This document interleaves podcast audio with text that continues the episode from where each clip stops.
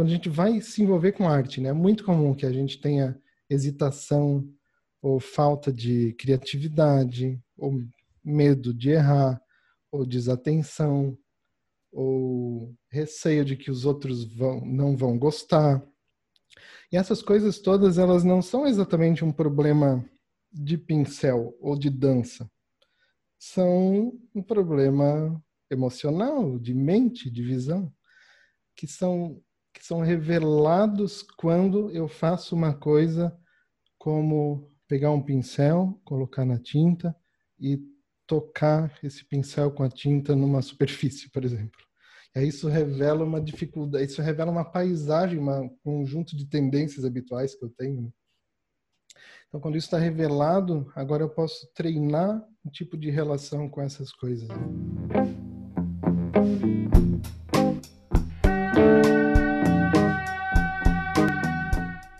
Seres de todos os reinos, somos o Coemergência, estamos em nossa 42 segunda edição e dessa vez o nosso papo é sobre arte. Mais precisamente sobre como a arte pode revelar os nossos processos internos e catalisar o cultivo das mais nobres qualidades humanas. Seria isso possível?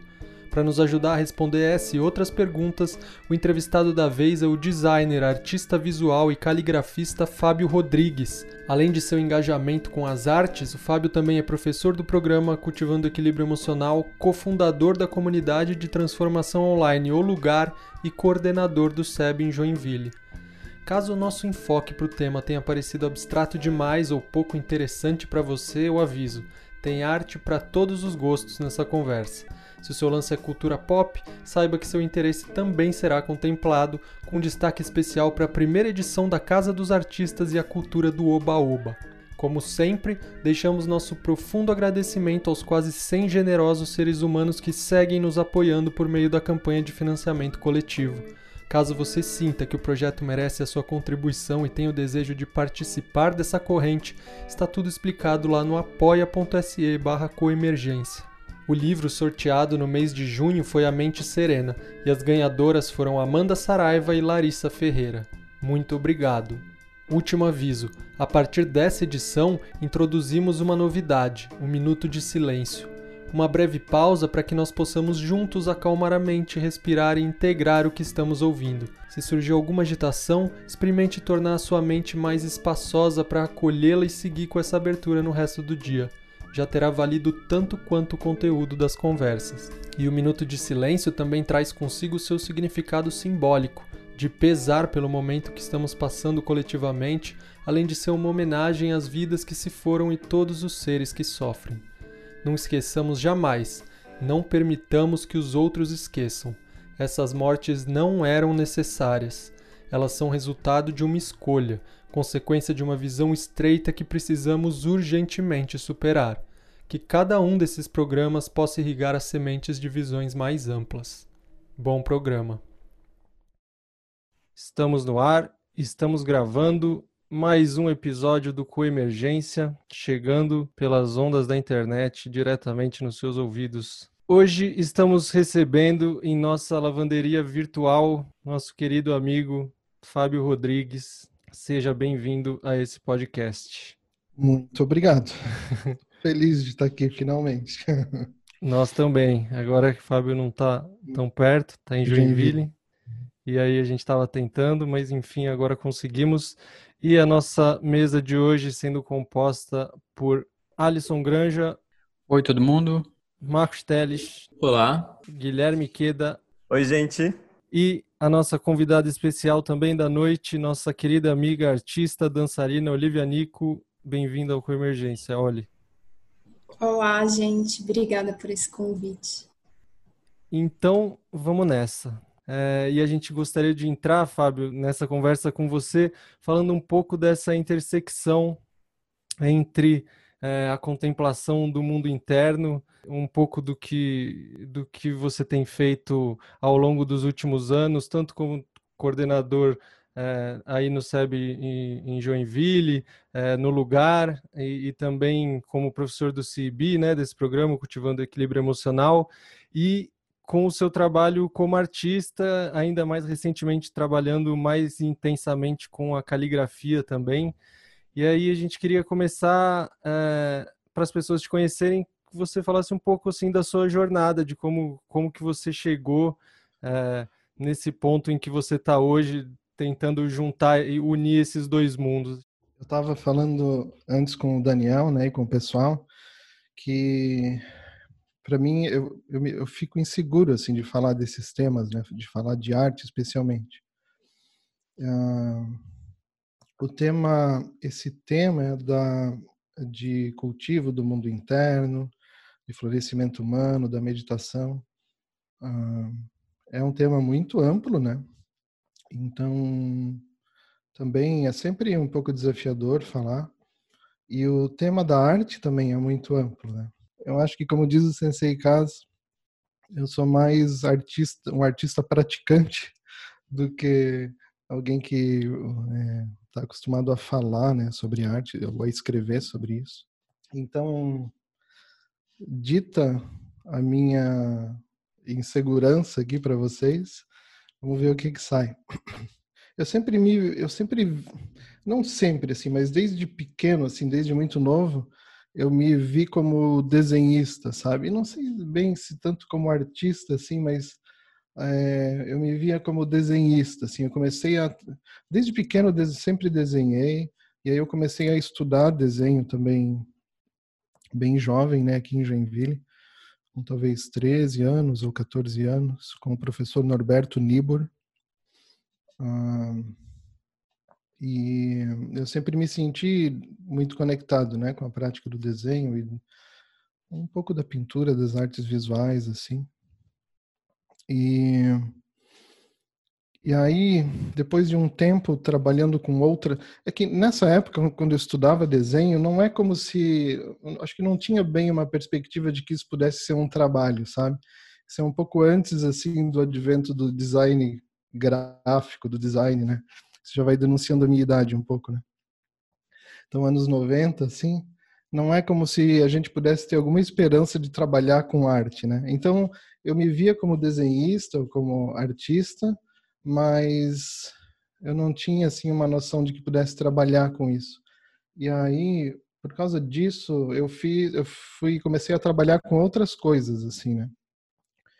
E então trabalhei um tempo como técnico em eletrotécnica, me formei, trabalhei em, em empresa, em fábrica, em linha de produção, a coisa toda, né? E aí, a partir de 2000, talvez, foi quando eu comecei a fazer a faculdade de design e aí eu comecei a trabalhar também com, com desenho né, na, na indústria da moda. Eu trabalhei por 12 anos, talvez 11 para 12 anos, com moda, como desenhista, como estilista, né? E, e nesse mesmo período, paralelamente, eu comecei também a me conectar com o Dharma, né? Com o budismo, através do Lama Santen. E então essas duas coisas foram correndo paralelas, né? Só que esses 10, 11 anos, 12 anos trabalhando com, com moda, isso meio que fez com que eu perdesse a alegria que eu tinha, essa alegria, esse entusiasmo que eu tinha de praticar o desenho, de praticar a arte visual, né? Porque a gente está, enfim, submetido a prazos, a uma lógica de venda, de como é que a gente faz um produto que seja que tenha um apelo e que venda bem, né, para as pessoas e, e aí a competitividade, a coisa toda da indústria, né, que eu acho que todo mundo que trabalha com a área criativa assim conhece, sabe bem como é que é, né? Então, ao fim desse tempo, eu já, bom, aquilo virou um, um trabalho para mim. E ao fim desse tempo, eu já não tinha mais nenhuma alegria assim de, de desenhar, de de pintar, enfim, né, de, de criar alguma coisa, né, com desenho, assim. E, e aí, tanto que eu eu desisti, assim, sabe? Eu, eu cheguei a dar tudo que eu, material de desenho, tinta, isso eu dei tudo para os meus amigos desenhistas, assim, né? E eu não tinha mais nenhuma não tinha mais nenhuma ideia de que eu pudesse voltar a me envolver com isso, né? E aí eu pedi a conta fui trabalhar com outras coisas, né? Basicamente foi isso. E aí eu comecei a trabalhar com o pessoal do, do Papo de Homem, com o Guilherme, com o Gustavo. Já tinha contato né, com eles de, de alguns anos, assim, a gente tinha se aproximado. Comecei a trabalhar com eles, eu comecei a dar aula também na universidade, aqui em Joinville, numa universidade aqui. Eu, eu dei aula no curso de, de moda também, de design de moda. Eu dei aula de, de estética, semiótica, de ah, projeto. E aí eu, eu, parei de desenhar, basicamente, larguei assim. Só que aquilo com o tempo parece que começou a vir de novo, assim, sabe? Acho que uma coisa meio kármica, assim, né? Fica a lembrança disso, né? É, aquilo começou, começou bem aos pouquinhos a vir de novo, sabe? Só que na medida que esse interesse vinha de novo para mim, eu tinha um receio também, uma, uma aflição, assim, porque ainda que eu tivesse esse interesse, essa vontade, talvez essa experiência, eu não conseguia encontrar um jeito de aplicar a arte de uma forma que não fosse por dentro da lógica do comércio, da fábrica, da indústria, do, é, uma, uma, coisa comercializável. Assim, eu não queria fazer isso mais porque eu já tinha visto que isso tirava a minha alegria que eu tinha com a arte, né?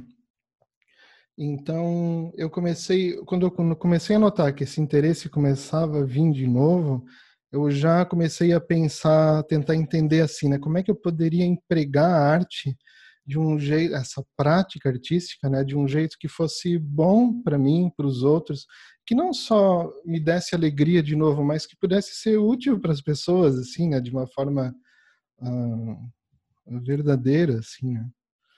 E então eu fiquei muito, com muito tempo, eu fiquei por muito tempo também pensando nisso, tentando descobrir se tinha um jeito, né? E aí, naturalmente, eu comecei, eu começava a pesquisar, a ler, tentando encontrar um caminho, assim, né? E aí foi quando eu soube numa dessas pesquisas assim, leituras, eu soube do Sensei Kazu, né? Kazuaki Tanahashi. E aí quando eu vi a forma como ele praticava, como ele abordava, como ele é, fazia arte, como ele apresenta, como ele se relacionava com isso e como ele apresentava isso, aquilo para mim me me fez, me reanimou, assim, sabe? Me deu um respiro, assim, de, de esperança, né? De que tinha um caminho, talvez, né? Para para fazer isso, né? É claro que tem muitas formas de fazer, né? Eu estou aqui falando de, de uma de um processo meu, assim, né? E, mas para mim aquele, eu lembro que aquele ali foi um ponto, sabe? De uh, que me reanimou na relação com a arte, né? Agora, isso foi uns anos antes de eu realmente fazer contato com ele, né? Quando eu, quando eu vi ele, assim, soube dele pela primeira vez, eu não tinha nenhuma ideia de que fosse possível fazer contato e virar aluno ou qualquer coisa parecida com isso, né? Para mim, ele apareceu, assim, no YouTube ou no livro como um, um mestre uh, zen japonês de barba, assim, que mora em algum lugar muito longe, fazendo não sei o quê, e que eu nunca vou, não teria nem como eu ter contato com ele, né? Na verdade é assim, chegou num ponto em que eu estava num retiro, num retiro fechado, foi assim que aconteceu. E aí, nesse retiro, para mim, eu lembro que ali que foi onde eu tive essa clareza maior, sabe, a respeito do que fazer e de, enfim, fazer contato com o Sensei Kazu, né? Porque ali ficou, ficou bem claro para mim ali que eu tinha esse essa, esse interesse na arte, essa vontade de fazer alguma coisa artística de novo, e que o caminho que eu tinha vontade de seguir estava ligado, o que brilhava para mim mais estava ligado com isso que o Sensei Kazu estava fazendo, né? Então, para mim ficou muito claro isso, assim. Bom, se é a coisa que mais me inspira, que mais me comove, que mais me toca, que faz sentido, eu acho que eu podia fazer contato com ele e pedir para estudar com ele, ter, aprender diretamente dele aquilo que eu estava admirando, assim, né? E, E ali foi que essa ideia veio para mim pela primeira vez, né? Não foi bem uma ideia minha, assim, mas porque tem uma. Em 2013, na formação do CIB no México, tinha uma das pessoas que estava fazendo a formação era a venerável Tenzin Choki, uma monja americana, né? E a gente ficou bem amigo, assim, desenvolveu uma relação bem próxima, né, durante o CIB. E ela e ela soube dessa minha história com a arte, assim, e soube. E ela daí ela soube, eu contei do Sensei Kass e ela disse que conhecia ele, que já tinha encontrado ele. E ali foi que ela me falou, sabe? Ela foi ela a primeira pessoa, a primeira vez que veio essa ideia para mim. É, foi ela que disse assim: "Olha, eu acho que tu devia estudar com ele. Escreve uma carta, faz contato, manda e-mail, pede para estudar. É assim simples." Mas mesmo assim, né? Aí eu escutei a Tenzin Choki falar isso e eu achei muito improvável, né? Eu achei que não, não, não pudesse rolar, enfim, né? que é uma coisa muito inusitada, assim. E aí foi no outro ano seguinte, então, fazendo esse retiro que veio para mim, né? Essa clareza, né? Eu acho que a Venerável Tenzin Choki estava certa. Eu vou ter que escrever e ver o que que acontece, né? Então, e aí quando eu saí do retiro, depois esse retiro foi talvez em julho, julho e agosto, e aí eu fiquei rascunhando uma carta e tomando coragem até dezembro. E aí em dezembro eu mandei eu mandei essa mandei essa carta para ele, né? Daí a Tenzin que me ajudou, ela me disse como é que ela achava que eu devia escrever, como mandar, né? E aí mandei essa carta. E, e aí na carta eu mandei um meu e-mail de contato para ele, né? Vai, se ele quiser responder, acho que é mais fácil ele mandar um e-mail do que ter que mandar uma carta. Né? E aí mandei essa carta e um tempo depois veio chegou um e-mail para mim dele. Era um e-mail de cinco linhas, assim, bem no estilo do Sensei Caso, né? Ele falando alguma coisa do tipo assim, que ele tinha recebido a carta, e que ele leu com atenção e ele se sentiu tocado pelo que eu pelo que eu escrevi e que ele ficava contente de ficava feliz de me convidar para passar um mês lá na casa dele estudando com ele e trabalhando com ele. Caramba. e, já, e aí ele já falou assim isso era dezembro né? E aí ele falou assim é, o melhor mês para mim é em março então por favor venha em março Amanhã. Já mandou a agenda. A, aproveitando que você introduziu Sensei Cas, Fábio, seria legal um pouco contexto, para contextualizar as pessoas que estão ouvindo também e que não têm familiaridade. Quem seria o Sensei Cas? Assim, o quão representativo ele, ele é para você e no tipo de arte, no tipo de trabalho que você faz hoje, assim, só para tentar situar um pouco. Uhum. Bom, deixa eu ver um jeito de falar do Sensei Kazu, né? É essa figura que é um quase lendária, assim, né? E, e ele é, bom, ele é um professor do Zen, ele é um tradutor do, do não só do Zen também, né? Mas especialmente talvez do Zen, porque ele traduziu o Shobogenzo, que é o conjunto do, da obra do mestre Dogen, né? Talvez seja a principal referência na escola Sotozen. E é uma obra vastíssima, né?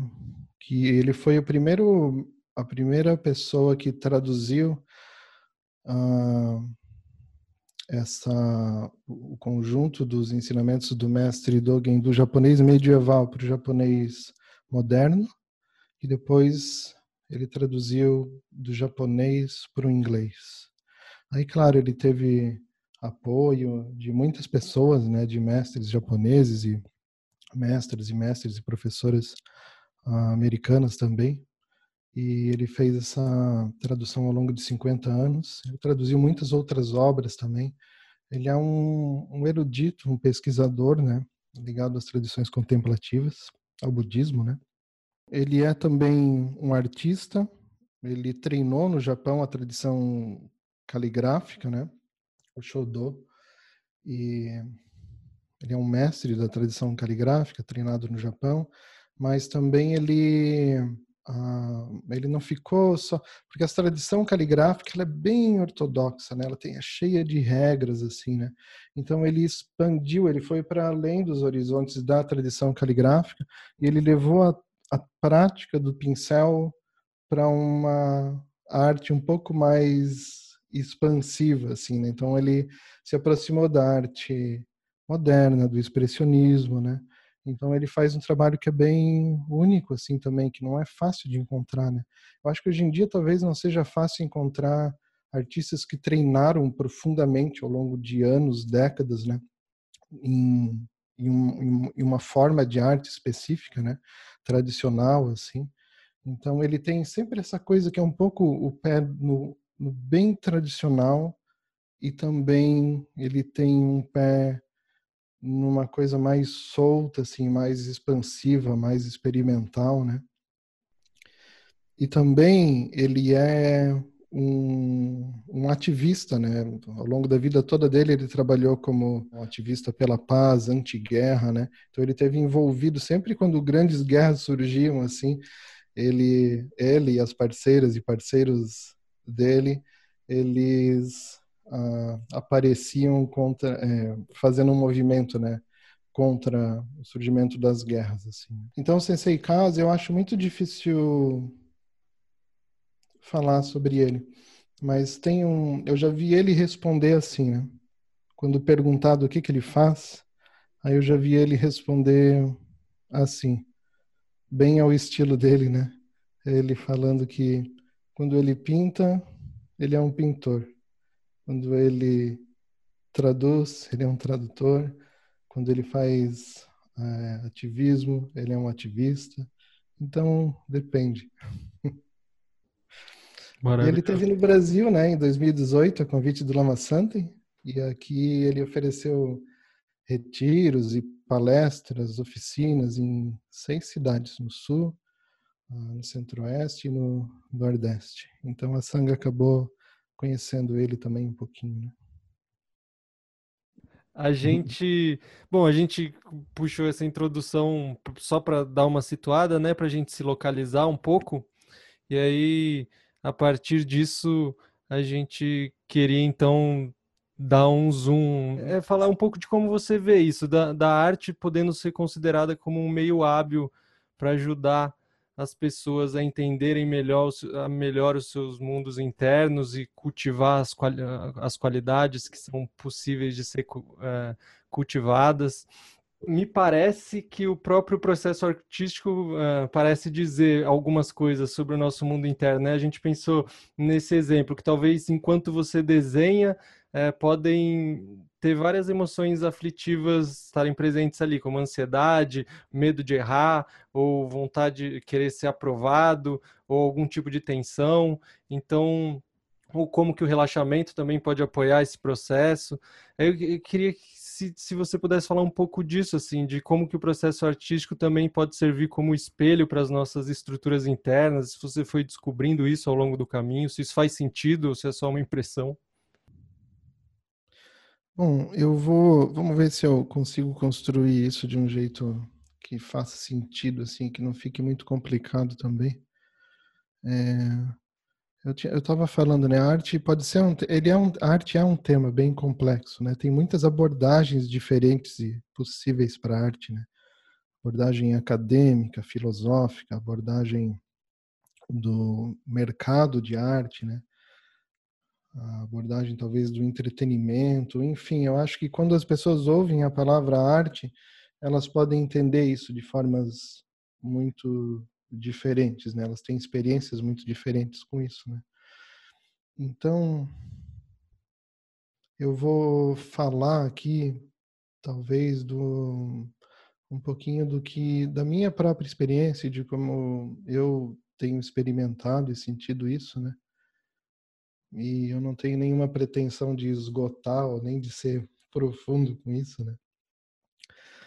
E eu lembro de uma, tem uma citação do Paul Raps, foi um grande artista também ligado ao Zen, e ele diz assim: a arte é organizada, é, a arte é cara, o nome arte é separativo. E então eu estou aqui só me divertindo. Eu estou aqui de boa, having a good time, ele diz. Né? Então acho que eu prefiro falar dessa dessa perspectiva assim. Né? Então até assim para a gente definir o que que é a arte, né? É, não tem nenhuma resposta simples, né? A gente não consegue falar de arte sem falar de estética. Aí não consegue falar de estética sem falar de ética. E aí a gente não consegue falar de ética estética sem falar de lógica. E aí isso é o cerne de toda a filosofia ocidental, né? Então começar a falar de arte é uma é uma é uma coisa um pouco quase pretensiosa, assim, presunçosa de, de se fazer, né? Mas vamos lá. Então, quando, até quando a gente pensa, tenta pensar o que, que é arte, uma definição de arte, tem muitas respostas diferentes possíveis, mas eu acho que a gente pode pensar é, na arte como sendo. Uh, a arte é quando a gente faz deliberadamente algo com intenção de tocar ou de mover os outros e talvez a nós mesmos, né? através de algum tipo de emoção estética, né, ou de comoção estética, de experiência estética. Né? Então, e essas que a gente chama de experiência estética é, são são as emoções, as experiências emocionais que a gente tem quando encontra um objeto artístico, né? E por objeto artístico isso pode ser uma pintura, uma peça de, de dança, uma apresentação teatral, uma música, seja o que for, né? Às vezes até uma peça de publicidade, ela pode estar imbuída de uma qualidade artística, assim, né?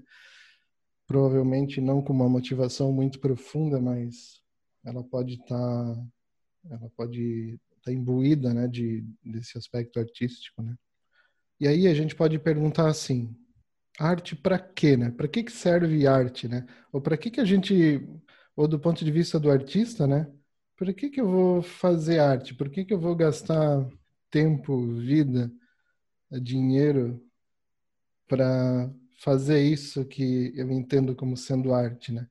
Por que que eu vou chamar a atenção dos outros também para isso? Por que que eu vou captar, assim, ou cooptar a atenção e o tempo dos outros para essa coisa que eu estou fazendo, né?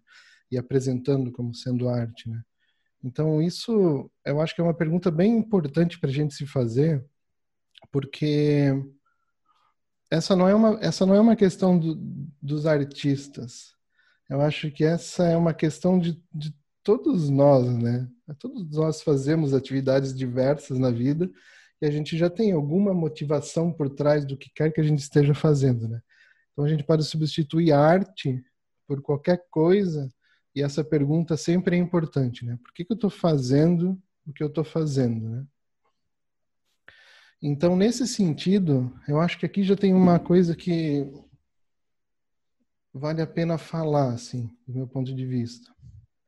Eu acho que, em geral, as pessoas tendem a ver a arte como se fosse uma ou os artistas, né, como se fossem uma coisa muito importante, muito especial, assim, né? uma coisa que está além da é, da dimensão habitual das nossas atividades cotidianas, assim, né? E desse ponto de vista, na minha visão, eu acho que não a arte não, os artistas não têm essa importância toda. Não é como se eles fossem sobre-humanos ou alguma de alguma forma mais importante, sabe, mais especiais, assim, né? Porque às vezes a gente tende a pensar assim, né? É quase como se a gente pensasse artista como se fosse sinônimo de celebridade, por exemplo, de gente importante, assim. Né? Então, eu acho que dá para pensar dessa forma. A arte, ela não tem nada de diferente de qualquer outra coisa que a gente esteja fazendo. Porque através de todas as coisas, de qualquer coisa que a gente faça, a gente está se expressando no mundo, a gente está produzindo as relações, a gente está sustentando as relações e está oferecendo alguma coisa na vida, né? Então, é, essa pergunta ela teria que estar tá importante, ela teria que estar tá presente, eu acho. Por que, que a gente faz, por que, que a gente faz arte? Para que gastar tempo com isso, né? Então, às vezes, eu acho que dá para a gente pensar como se tivesse três abordagens ou três formas de se relacionar com isso que a gente costuma chamar de arte ou de prática artística, né? A primeira, o primeiro tipo de abordagem, eu acho, a gente podia pensar talvez como se fosse uma um jeito de se relacionar com a arte que ele não tem uma motivação eudaimônica, assim, mais profunda, mais altruísta, né? É como se a gente tivesse uma motivação usual, assim, da vida, né? Então, não é como se a gente tivesse uma clareza de fazer arte com compaixão, por exemplo, com sabedoria, né? Ou como um jeito de treinar a si mesmo dentro de um caminho de compaixão, né? Então, é quando a gente faz isso motivado por algum nível de, uh, de autocentramento. Basicamente porque nós desejamos ser admirados, olhados, uh, gostados, reconhecidos. A gente quer ter algum sucesso, né, dentro da nossa trajetória de vida, dentro das bolhas. Ou às vezes, talvez, simplesmente por necessidade de, de sustento, porque o nosso trabalho, enfim, né, tem pessoas que estão produzindo arte por, uh, por, por, trabalho, né, porque é o trabalho das pessoas, né. Talvez isso é isso seja a maior parte dos casos, assim, né. Isso é tão normalizado, eu acho, na nossa cultura, que como eu estava falando antes, a gente muitas vezes entende arte como se fosse sinônimo de entretenimento, né? E a, e a gente entende artista como se fosse sinônimo de celebridade, de ser famoso, talvez rico, né? Importante, especial, não sei. Às vezes eu lembro, outro dia eu estava lembrando da Casa dos Artistas, vocês lembram? Esse programa nossa, que tinha sim. antigamente, assim. Sim, sim. a Fazenda. Que... É, a Casa dos Artistas, eu não sei quem é que. Não lembro quem tava lá, acho que era o Supla, o Frota, essa turma, né? Bárbara Paz, Sérgio Malandro, Ellen Rocha. o Marcos vai falar um por A um. gente vai vendo quem que, quem que surge na mente das pessoas primeiro, né? e aí, essas coisas vão é, sei lá, né, um programa de televisão, né, um tipo de ideia que vai sendo passado para as pessoas do que, que é arte, do que, que é artista, né? E eu não sei que tipo de, de, ideia se cria coletivamente a respeito disso, assim, né? Mas eu acho que, em geral, quando as pessoas ouvem falar de arte, talvez a sensação que elas têm é de alguma coisa nesse nesse reino, assim, né? nessa nessa forma de fazer arte, né? E se bem que hoje em dia, né, eu acho que essa geração mais de agora, assim, talvez nem tenha, não sei se tem tanto contato com televisão, né? Eles têm um contato através da internet direto com os músicos, artistas, os canais de YouTube, né? Talvez hoje em dia já seja uma, uma relação diferente, né, que as pessoas têm com isso, né? Então, mas de qualquer forma, eu estava pensando nessas três tipos de abordagens da arte, né? E a primeira, o que eu queria, o que parece para mim é que essa essa forma mais usual de se relacionar com a arte, como se fosse entretenimento, como se fosse uma forma de sustento ou uma cultura ou ligada a uma cultura de celebridade, né? Então é uma eu, eu nem falo como uma crítica, sabe? Eu não queria que ficasse esse esse tom de crítica assim. Eu falo mais no sentido de tentar entender essas coisas, né? Eu fico pensando, eu não falo muito sobre arte, mas eu penso muito sobre arte, né? Então eu fico pensando, fico tentando entender o cenário assim, né? E, tentar descrever isso para mim mesmo. Né? Então acho que tem uma forma de se relacionar com a arte que não tem uma clareza da compaixão é, e que não tem uma clareza de, de transcendência, né? e que a gente acaba se envolvendo com isso igual a gente se envolve com as outras coisas na nossa vida, né? Desde motivações talvez mais ou menos autocentradas assim.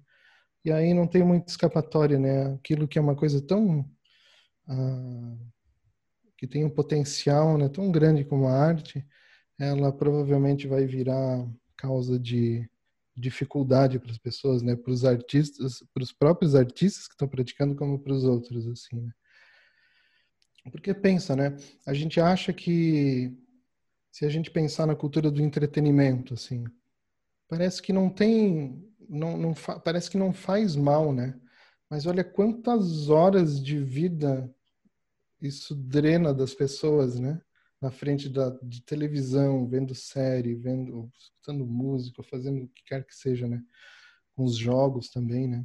Então, uh, eu acho que vale muito a pena a gente pensar nisso, assim, né? Às vezes a pessoa ela se sente é, admirando, ela se sente conectada com uma peça artística, com uma série, com um filme, com a música, eu não sei bem como, e porque aquilo é arte, parece que isso se justifica, né? Mas talvez a pessoa esteja só perdendo tempo, de fato, né?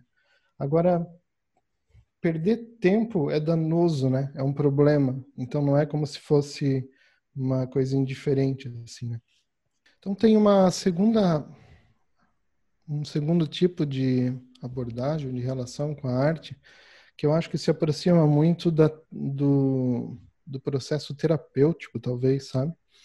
Eu acho que é quando a gente busca algum conforto ou algum ou um acalento existencial através do do fazer da arte, né, ou de poder se expressar de forma artística para os outros, né?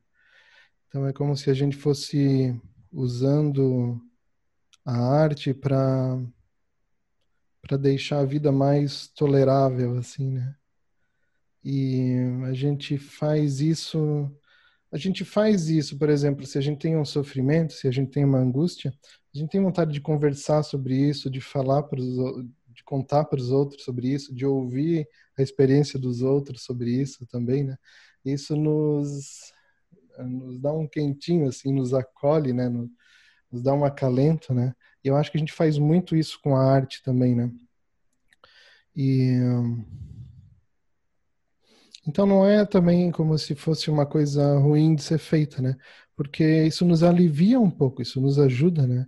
E às vezes é bem sutil, sabe? A gente faz isso simplesmente usando, como eu estava falando, a arte como entretenimento, para se divertir, para se distrair um pouco dos problemas, né? Só que aí é um processo mais paliativo, é quase como se fosse paliativo, sabe? De quando a gente se sente mal, apertado, assim, um pouco sofrendo, aí a gente tem vontade de... Sabe, um exemplo muito prático disso, eu acho, é assim, ó. A pessoa termina um relacionamento, ela está sofrendo por causa de uma relação. Aí as músicas de término de relação ficam muito interessantes, a gente tem vontade, elas ficam muito bonitas, elas nos emocionam muito, sabe? Então é um processo que a gente faz assim, né?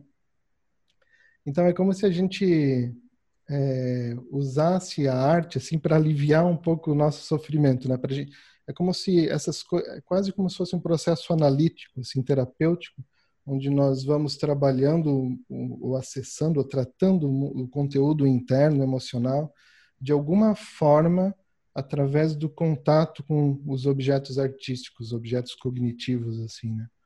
Então, acho que a gente pode ver isso também. E eu acho que isso tem também a ver um pouco com. É quase como se tivesse uma glamorização do sofrimento. Tem um risco nisso também, é um problema, eu acho, sabe?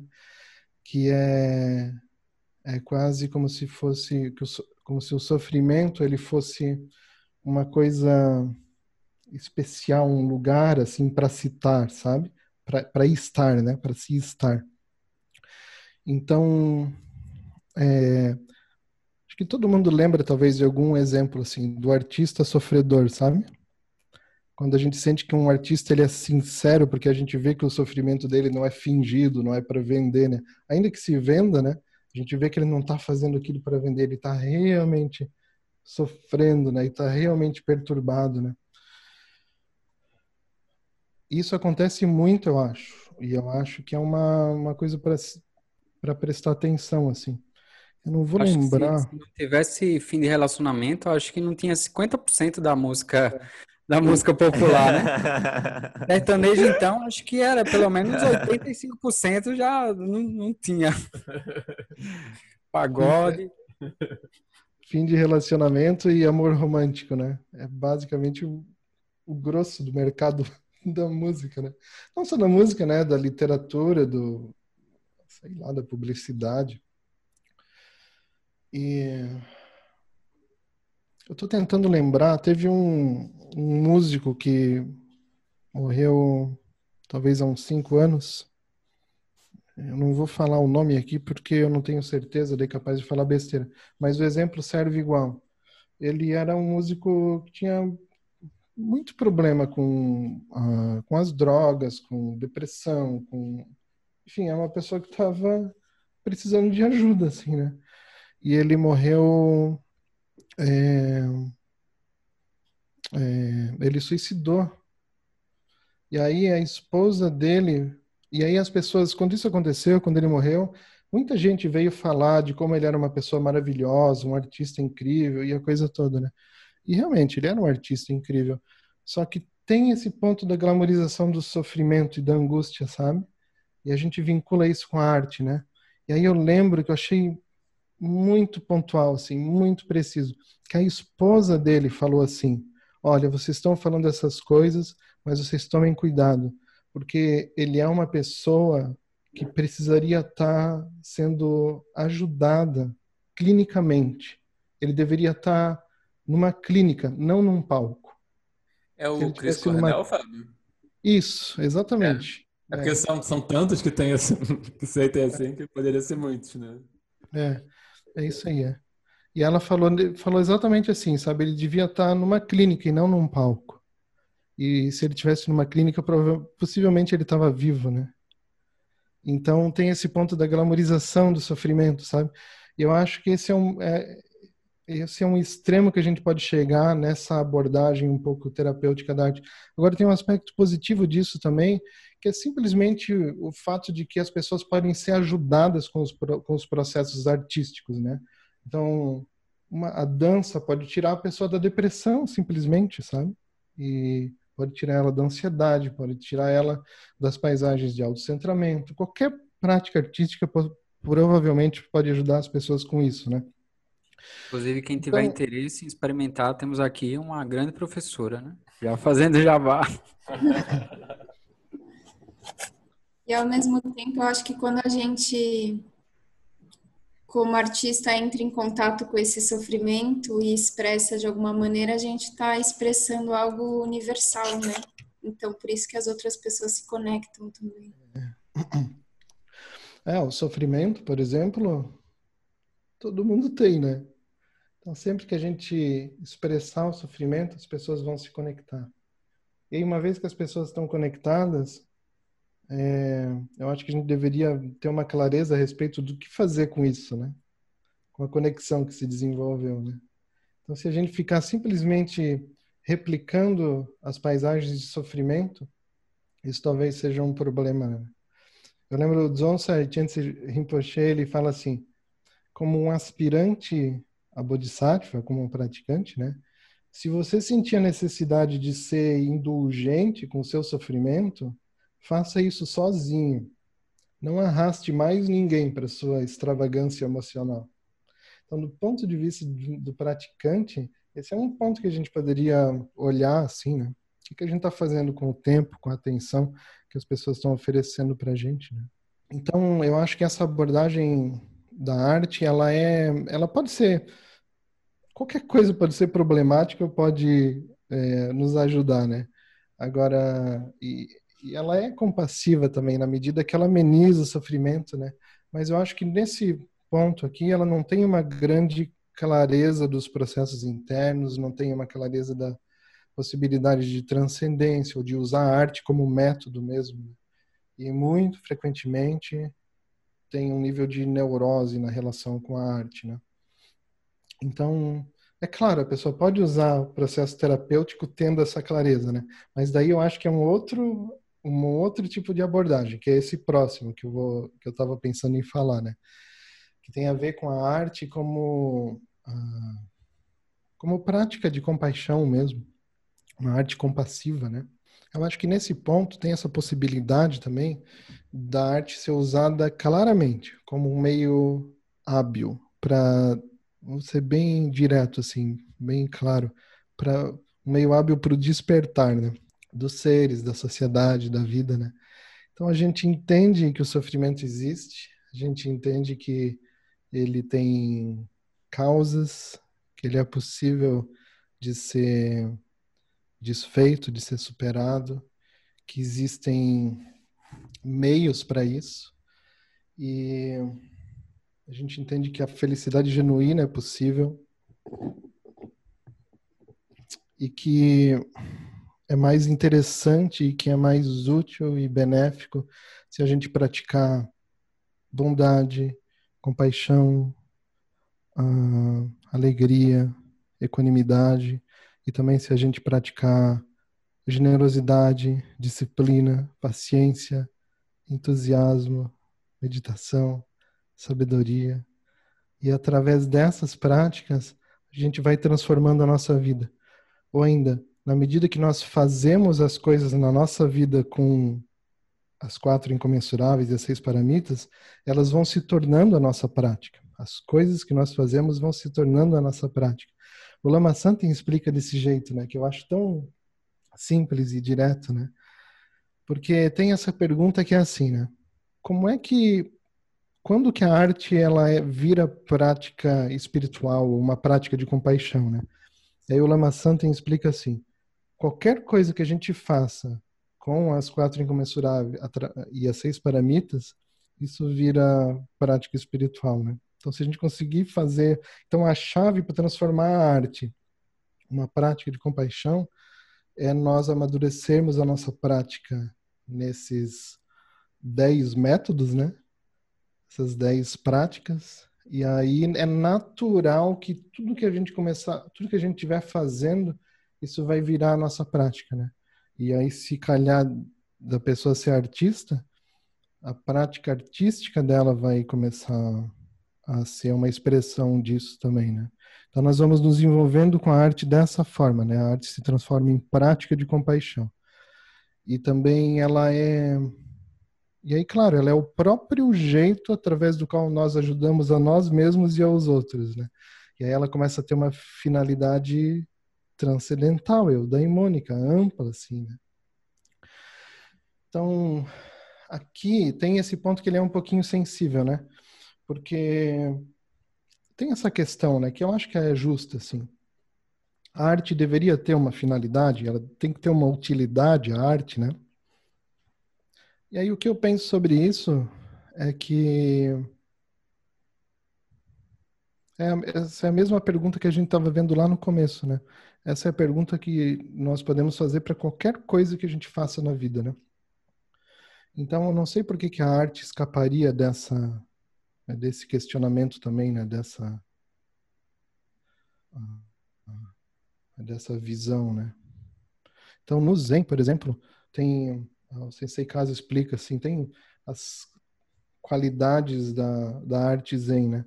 E uma delas se chama Daiyu, que significa é, uma, a grande função, ou função grandiosa. Então, qual que é a função da arte, desde a perspectiva do Zen, ela é de ajudar os seres a despertarem. De alguma forma, a gente precisaria usar a arte para é, apoiar a vida, para ajudar os outros seres, para ajudar a cultura, para ajudar e através disso ajudar nós nós mesmos vamos nos a, a, gente floresce, né? Nosso caminho vai se abrindo, vai se facilitando também, né? Aí o artista ele pode Aí tem um, aí tem duas formas de praticar isso, eu acho, sabe? Uma é como se fosse para si mesmo, assim. A arte começa a virar um meio de treinamento, um meio, ou, ou melhor, a arte vira uma um apoio para a prática que o artista já está fazendo.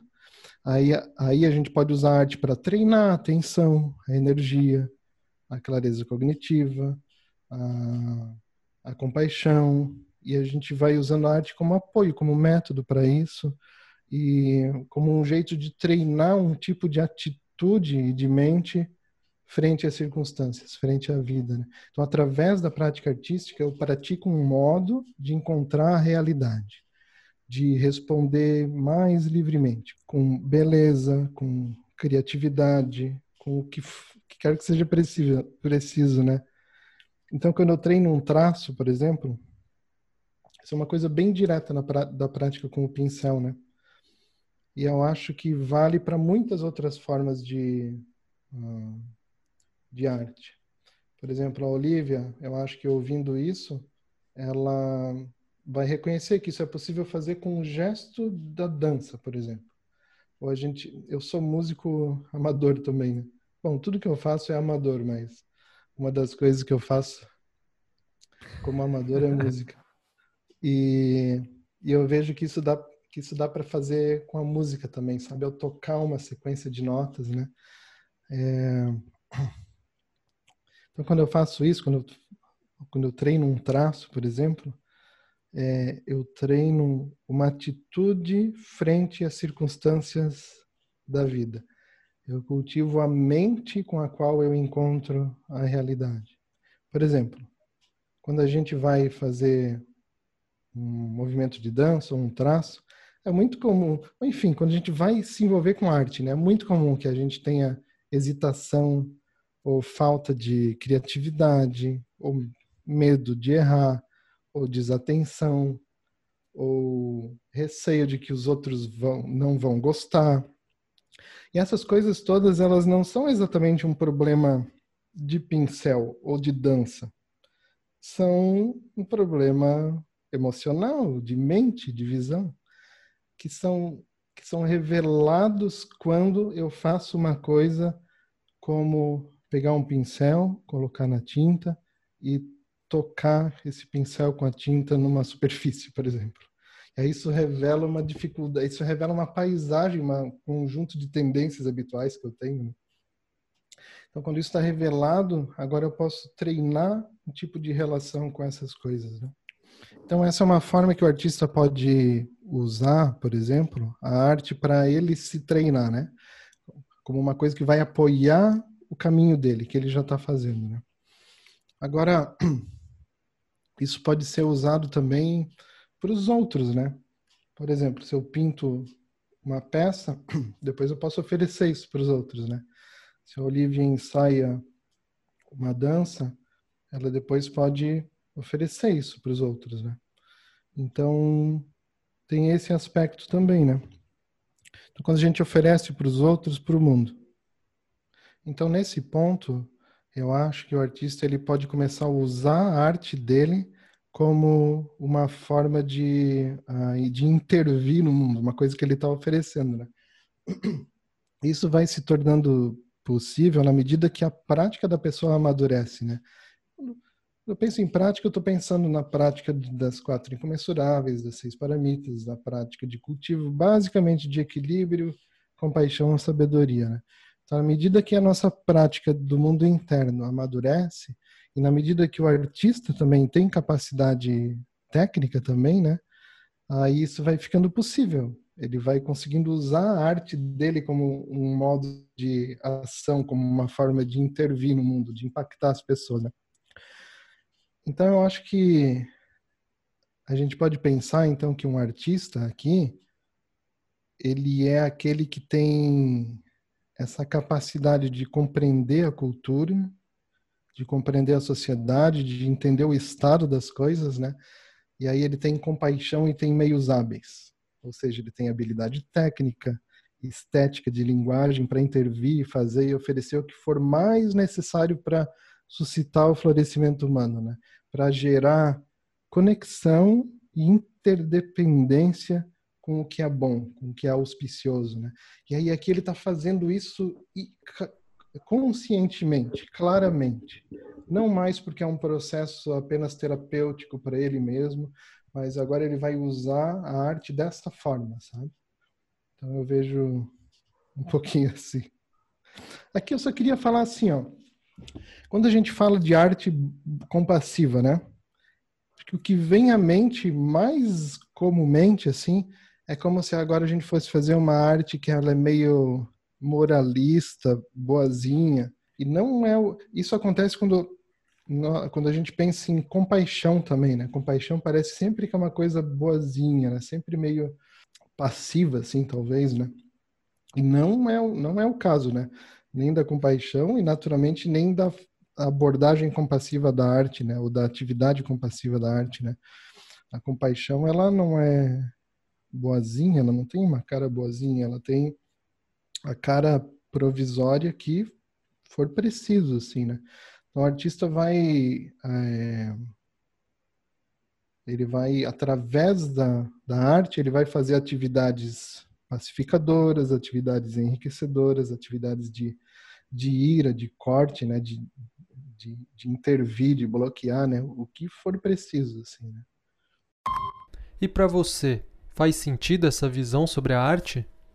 Você consegue gerar exemplos de cada um desses tipos na sua vida? Qual a sua relação com a arte? Ela te traz entretenimento, conforto ou florescimento? Como você poderia se relacionar com a arte de maneira a aprofundar o seu potencial de transformação? Aí a gente te convida a dar uma pausa e contemplar um pouco a questão se você quiser. Se não, é só seguir. Achei bem interessante esse, esse, essa perspectiva de arte que você trouxe, Fábio, de, da, da arte compassiva, né? E para mim, é, me remeteu um pouco a, a, um filósofo da arte até que o, o, o Marcos trabalha, é, trabalhou no doutorado, que é o Collingwood, que ele tem uma frase que eu acho que, que fala bem sobre isso, que é que ele coloca que a arte é a medicina comunitária para a pior doença da mente, que é a corrupção da consciência. E, e nessa perspectiva, para mim, me remeteu muito a alguns artistas um pouco mais populares, né? Tipo o, o Dahmer, com, com os quadrinhos dele, né? Nessa denúncia do que está acontecendo Sim, e apontando é. alguns caminhos. E o MC agora, principalmente nesses trabalhos mais recentes, Uhum. E, e para mim foi quando você colocou assim da, da, perspectiva do artista, me lembrou muito uma fala dele que ele diz assim: toda vez que ele tá mal, ele vai num, num lugar que ele tem guardado todas as cartas dos fãs que enviaram dizendo assim o quanto a música dele, a obra dele aj ajudou essas pessoas a, a ter uma, uma visão mais lúcida da, da realidade deles mesmos, ajudou com os problemas que eles tinham. Para mim, encaixou muito bem assim com o que você falou da arte uhum. compassiva. É, e que legal que tu lembrou dele, sabe? Esses, esses dois que tu mencionou agora, o André Dahmer, o Emicida, acho que são exemplos perfeitos disso, sabe? E a Laerte também, eu acho de uma sensibilidade estética, sabe? De uma clareza de como produzir uma peça, de como comunicar o que tem que ser comunicado, de como ler o momento, de como ler o estado das coisas, sabe? De falar o que tem que ser dito, sabe? Eu acho de uma sensibilidade incrível, assim. E se a gente olhar, por exemplo, esses três, uh, esses três artistas, eu acho que não tem nada de bonzinho, assim, né? A gente fala, é uma arte que ela é compassiva, no sentido da palavra mesmo, não uma compaixão romantizada de ser boazinha, né? A gente olhar as peças do André Dahmer, por exemplo, não tem nada de bonzinho ali. É cortante, né? E provocador, assim, né? Instiga, impacta, né? É... Causa uma estranheza, assim, né? E... e, e eu acho que são exemplos perfeitos, assim, do que, que do que, que é uma, uma, uma atividade compassiva através da arte, sabe? Eu gosto muito de uma. Tem uma artista, a Mayumi, a Mayumi Oda. Ela é uma artista, uma pintora japonesa, morando no Havaí. E ela é uma amiga também, foi parceira de ativismo do Sensei Kass. Ela é uma artista maravilhosa também para ver. E ela tem uma, uma, uma, uma frase, uma citação dela que ela diz assim: eu sinto ter uma responsabilidade muito grande de fazer as pessoas exuberantes, felizes e saudáveis.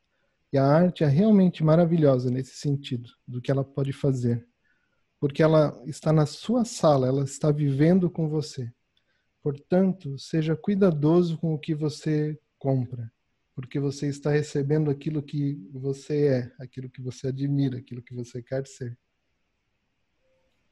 Bem bonito. E sabe o que, uma coisa que a gente também queria, a gente estava discutindo um pouquinho antes, Fábio, que até na, nas suas falas e no, em, em, outros lugares que a gente viu, e até no próprio é, no texto que você tem lá de introdução no seu, no seu site, e você já até abordou aqui também um pouco essa conexão, uh, isso que você está trazendo, né, de, dessa, dessa motivação por trás, de levar benefício, de apoiar, como algo que vai mostrar a arte como compassiva, é, ou não, digamos assim.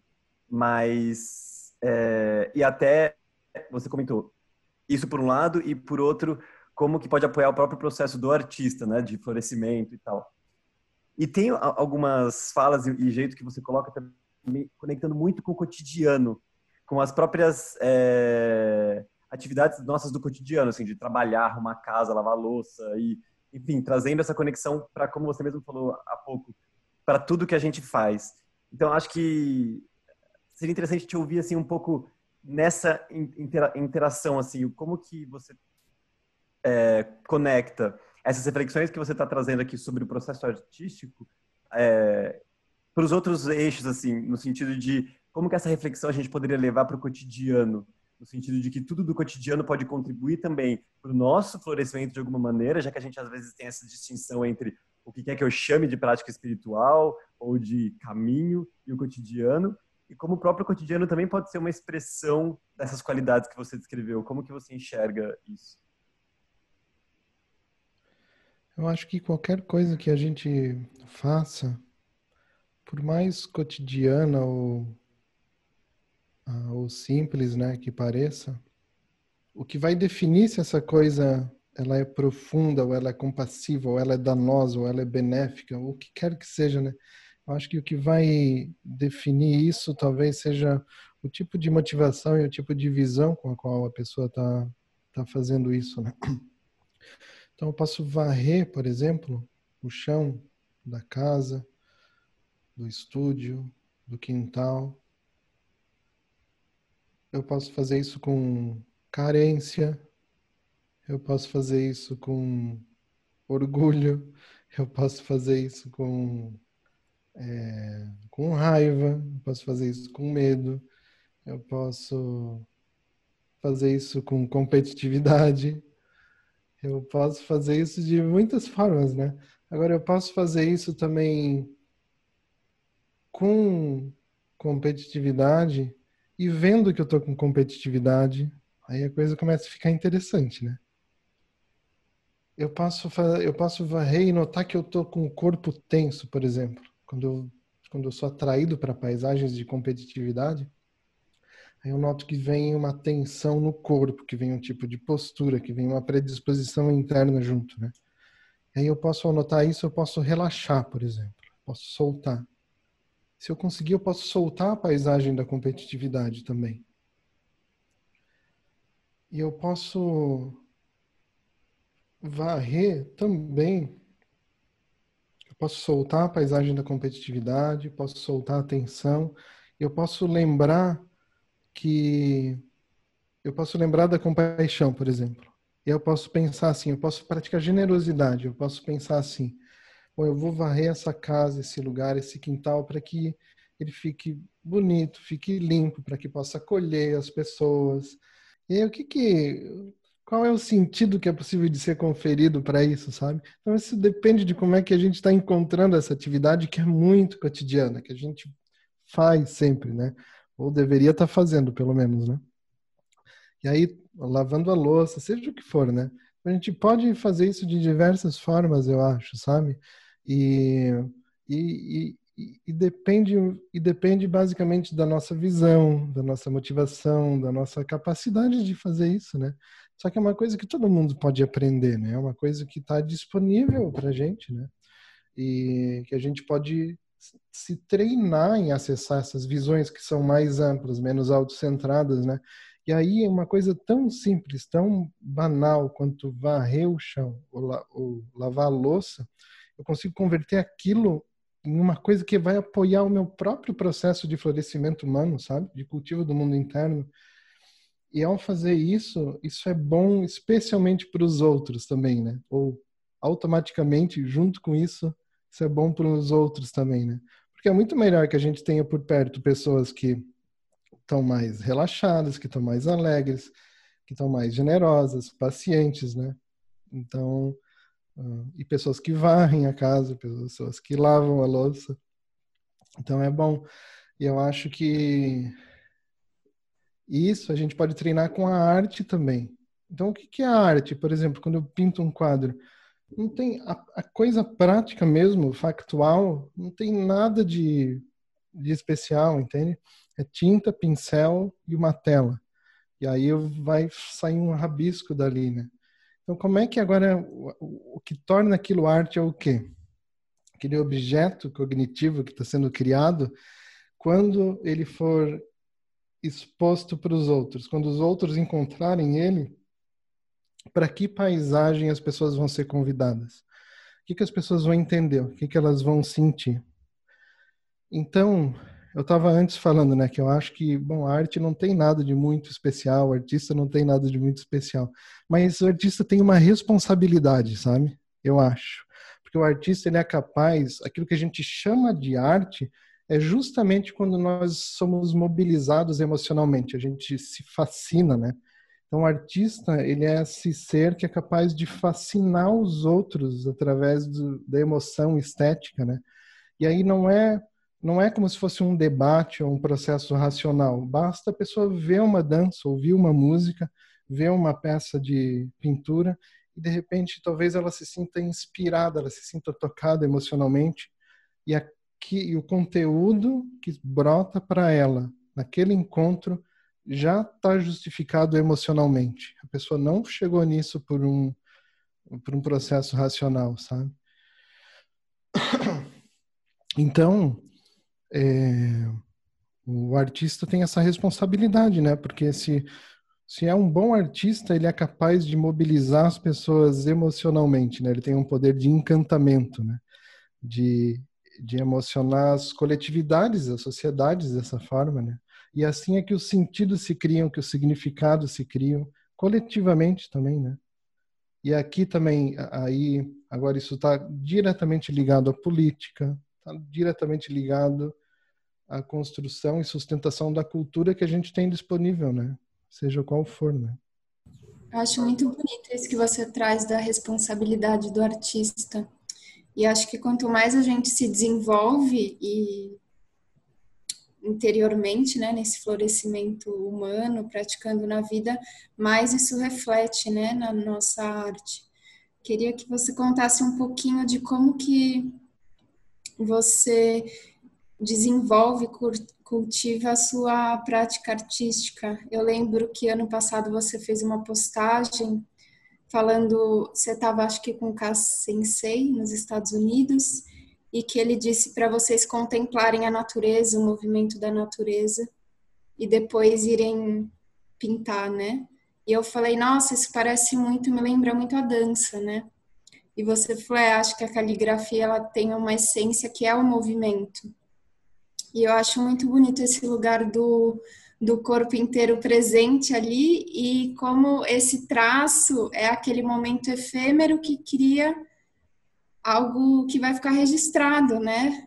Talvez para não pra, não sei se para sempre, mas por muitos anos talvez alguém tenha aquilo na parede, né? Então você naquele momento que você cria esse traço, você está deixando esse registro. Então queria saber como que você desenvolve essa sua prática artística? Se ela é mais uma, um desenvolver esse florescimento na vida e ali no momento é mais uma intuição, se tem um praticar do movimento mesmo, do peso do pincel, da tinta, como que você escolhe se você vai fazer um ideograma que significa compaixão ou alegria, como que se dá essa sua prática, o cultivo da sua prática artística? Bom, sobre essa isso que tu comentou, né, de que o sensei Kaz disse para falou da natureza, né?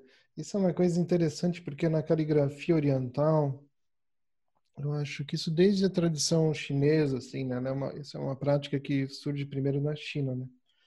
Ela começa a ganhar esse aspecto, esse aspecto de treinamento do mundo interno, de se fundir com isso que a gente chama de treinamento ah, da mente, da atitude, né? Quando os taoístas começam a praticar. Eu acho que é nesse ponto, historicamente, que a caligrafia ganha esse status de é quase um pouquinho místico que tem às vezes, né? De como se fosse uma prática espiritual, né? Como é que pode uma caligrafia ser uma, uma prática espiritual, a prática com o pincel, a pintura ser uma prática espiritual, né? E depois isso é explorado a fundo também no Zen, enfim, né? Então tem isso. Então o que que faz com que uma uma peça caligráfica seja bonita, seja não bonita, a palavra nem é nem a palavra bonita ela nem serve bem. O que faz com que ela nos toque, com que ela seja expressiva, com que ela nos comova, né? Porque são, é um traço, são traços que estão ali. E muitas vezes, especialmente nós ocidentais, né? Nós vemos a pintura de um ideograma e nós não entendemos o que, que ele significa, a não ser que alguém nos fale, né? E mesmo os orientais, chineses, japoneses, se é uma peça de escrita cursiva, por exemplo, tem pouca gente que realmente entende, sabe? Mas ao encontrar essa peça, quando nós vemos essa peça de caligrafia, de pintura caligráfica, nós somos tocados de alguma forma, né? Que nos emociona ou nos nos comove e a gente não sabe bem dizer por quê. Porque não tem nenhum significado explícito. Então, o que que nos toca? O que que faz com que a peça seja interessante para a gente, né? Então, o Sensei Kazi explica, essa, essa explicação é dada, né? Nós somos tocados pela qualidade da presença com que o artista executou aqueles movimentos que ficaram registrados na forma de uma de uma pintura. O movimento, o relaxamento, a presença, a potência, o vigor, a expressividade com a qual nós fizemos aquele movimento e aquele movimento ficou registrado no papel. Então, é meio difícil a gente falar que é bonito, entende? Porque bonito, essa palavra não serve, porque ela nos inspira e nos toca de muitas formas diferentes, né? E eu acho que é exatamente assim na dança também. O movimento, o que nos toca, porque não tem um significado explícito, claro, num gesto de dança, por exemplo. Não tem uma coisa sendo comunicada ali, mas tem um movimento sendo feito de um certo jeito. Aí, se aquilo tem vigor, se tem vivacidade, se tem relaxamento, se tem expressividade, as pessoas são tocadas. Aquilo tem um ritmo também, né? Tem um jeito é, de, de, de fazer. Então, na caligrafia, na pintura caligráfica, acho que na pintura gestual, talvez, como um, todo, assim, eu acho que tem esse aspecto, sabe? Então, o que vai definir é a qualidade de, de presença, de energia com a qual o artista executa aquilo, né? E na pintura caligráfica é interessante porque essa qualidade de presença, o Sensei Kazi explica assim, né? A presença do artista vai continuar se manifestando enquanto a peça existir, né? Mesmo, mesmo depois que o artista já tiver morrido, se ele não tiver presente, né? Essa qualidade de presença vai continuar se manifestando ali nesse ritmo, esse vigor, enfim. Né?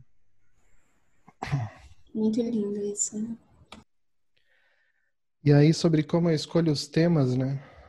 Eu não penso tanto em termos de ideograma, mas eu penso em temas, sabe? Então, às vezes, calha de que um ideograma um pictograma, um símbolo pictográfico, ele tá ligado a esse tema, né? Então eu procuro ver o que está me tocando, o que está mais vivo, tanto para mim quanto para as pessoas, para a rede com a qual eu estou conectado, com a qual eu estou praticando, estou trabalhando, estou me relacionando, né? Então eu procuro ficar sensível assim ao que está mais vivo e eu procuro eu procuro ver assim qual tipo de mensagem, qual tipo de ideia de paisagem poderia ser afirmado agora. O que que poderia ser o que que vale a nossa atenção agora, sabe? O que que eu acho que poderia ser oferecido aqui para enriquecer essa atividade na qual eu estou ligado, né? Então, para mim tem a ver com isso, sabe? Eu vou escolhendo assim, né? Às vezes é o que mais eu preciso afirmar às vezes é o que mais eu sinto que precisaria ser afirmado coletivamente, mas é mais ou menos assim. Bom, aí tem essa, essa história que eu lembrei, que eu acho que é um exemplo muito legal, assim. Eu sempre me lembro de novo disso, né? Que tem a ver com isso de que eu estava falando sobre sentir o que, que é necessário de ser reafirmado, né, para minha vida, para a vida dos outros e qual que é a relação disso com a pintura caligráfica, por exemplo. Né? Então tinha essas duas é, senhoras, alunas do Sensei Kas e alunas de caligrafia dele, né? E elas estavam num retiro de zazen e caligrafia. E aí nesse retiro de uma semana, elas focaram em um, um ideograma só, que, que significava ação, agir, é, ação ou agir. Então tem várias formas de praticar o mesmo ideograma, né? Escrita formal, semicursiva, cursiva, expressiva. Tem muitas formas de trabalhar o mesmo, mesmo, mesmo ideograma, né? A mesma peça. E elas se dedicaram a esse ideograma ao longo de uma semana, todas as duas, né? E aí eu ouvi essa história delas mesmas, né, num jantar quando a gente se conheceu. E elas contaram que elas se dedicaram uma semana focando na essência, né, no significado desse que aquele que, que, é, que, tá, que magnetizava esse ideograma, né, de ação, de agir.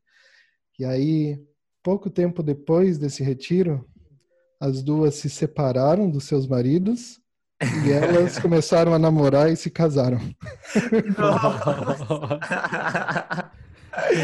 Caramba. Então, eu acho que é um exemplo maravilhoso disso, muito prático, muito claro. Né? Elas estavam usando a prática artística para reunir a energia e a decisão e a clareza que elas precisavam para uhum. fazer aquilo, né? Para dar essa guinada na vida delas, né? Uhum. E as duas contando assim que foi um processo longo, muito difícil e que essa semana de retiro para elas foi crucial, assim, ajudou elas a juntar a energia e a clareza necessária para isso. E agora, como a gente anunciou no início, o nosso convite é para que você simplesmente se perceba. Como está seu corpo agora? Como está sua mente? Dê um descanso para a mente usual e por alguns instantes apenas acompanhe os movimentos da sua respiração.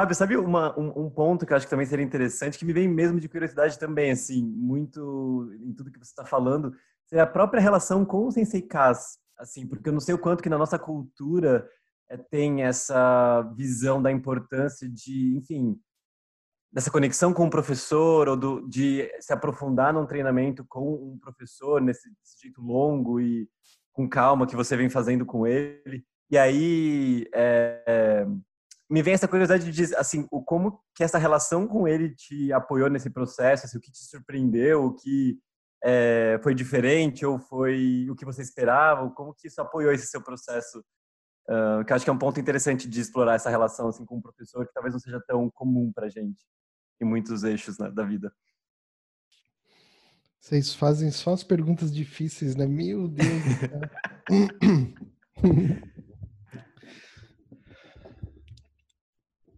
eu acho que, em geral, assim, na nossa cultura, hum, a gente não tem uma uma clareza de que a gente poderia que a gente poderia se conectar e desfrutar e aprender de tradições de sabedoria, sabe? de Uhum. linhagens de sabedoria, né? E eu acho que a gente perde muito com isso, porque é como se a gente nem reconhecesse que essas coisas existissem, né? Então, quando a gente sente que precisaria melhorar a nossa vida e aprender alguma coisa com profundidade, é, ou, ou melhor, aprender sobre o nosso mundo interno, sobre nós mesmos, assim, né? A gente não tem clareza de que poderia recorrer a tradições de sabedoria, né? Acho que a gente, as pessoas que não estão familiarizadas, talvez nem a gente não entende, nem entende o que, que é isso, não sabe nem o que existe, né? não sabe nem o que é, nem onde buscar. Uhum. Se eu quiser um psicólogo, uma psicóloga, eu sei onde buscar.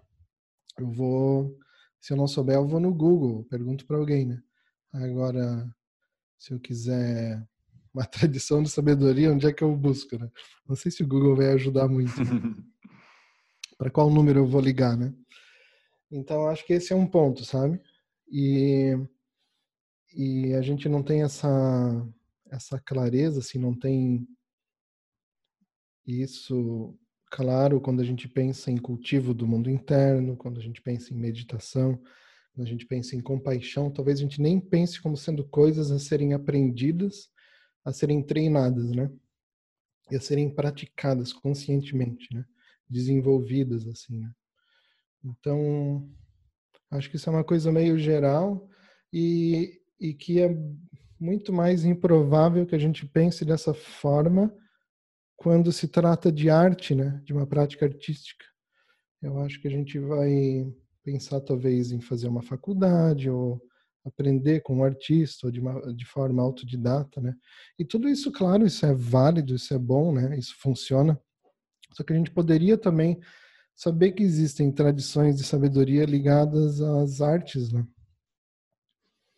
Então, para mim, o processo de ter encontrado Primeiro de ter sentido que eu poderia aprender com CCIKs e depois de buscar fazer contato com ele, me propor um aprendizado, né, com ele, uma relação de aprendiz, assim, de aluno, é, tem a ver com isso, sabe? Porque eu me conectei com ele talvez mais o que, o que possibilitou a minha conexão com ele foi mais o meu, o meu trajeto dentro do, dentro do budismo, a minha conexão com o budismo do que com a arte, sabe? E eu Uhum. acho que ele, ele talvez tenha aceitado por ter visto que eu tinha esse interesse, assim, né? Que tinha essa conexão, né? E aí, eu não sei dizer, eu, eu nunca sei dizer bem, sabia? Como é que eu, de que forma eu aprendo com o Sensei Kass? Eu não sei dizer bem, porque ele dá muito poucas instruções diretas. O que acontece é assim, eu vou para lá e começo a conviver com ele, na casa dele, que é onde é o estúdio dele também, na parte de baixo. E aí é conviver, assim, como se estivesse ali morando, Ah, como se estivesse ali morando e trabalhando com a pessoa, né, no estúdio. E aí a gente faz tudo que tem para fazer ao longo do dia, incluindo as tarefas de estúdio, né? Então no primeiro ano que eu fui para lá, foi, foi bem difícil. Hum. Essa que é a verdade, assim, sempre é bem difícil, sabe? Parece que as pessoas têm, acho que, uma visão um pouco romantizada, um pouco É, é. idealizada dos Aham. mestres, né? Mas eu fui para lá com, ele me recebeu sabendo que, bom, eu me propus a um treinamento, né? Então ele me Uhum. recebeu como alguém que, que ia receber um, ele me acolheu lá como alguém que ia receber um treinamento. Né? Então ele não tem nenhuma preocupação em agradar, em sei lá, fazer qualquer outra coisa que não faça parte do que da razão pela qual eu fui para lá, né? Então a gente começa a conviver e aí tem limpeza, cozinhar, preparar a mesa, é, lavar a louça, varrer, a coisa toda que a gente estava falando antes, né? Aham. E, e aí eu eu sinto que eu vou aprendendo, para mim parece que eu aprendo com ele ou a transmissão do que quer que esteja sendo transmitida nessa relação se dá mais pelo silêncio, pela convivência silenciosa ou pela prática silenciosa daquilo que a gente está se propondo a praticar junto, né? Do que por instruções diretas, assim, sabe?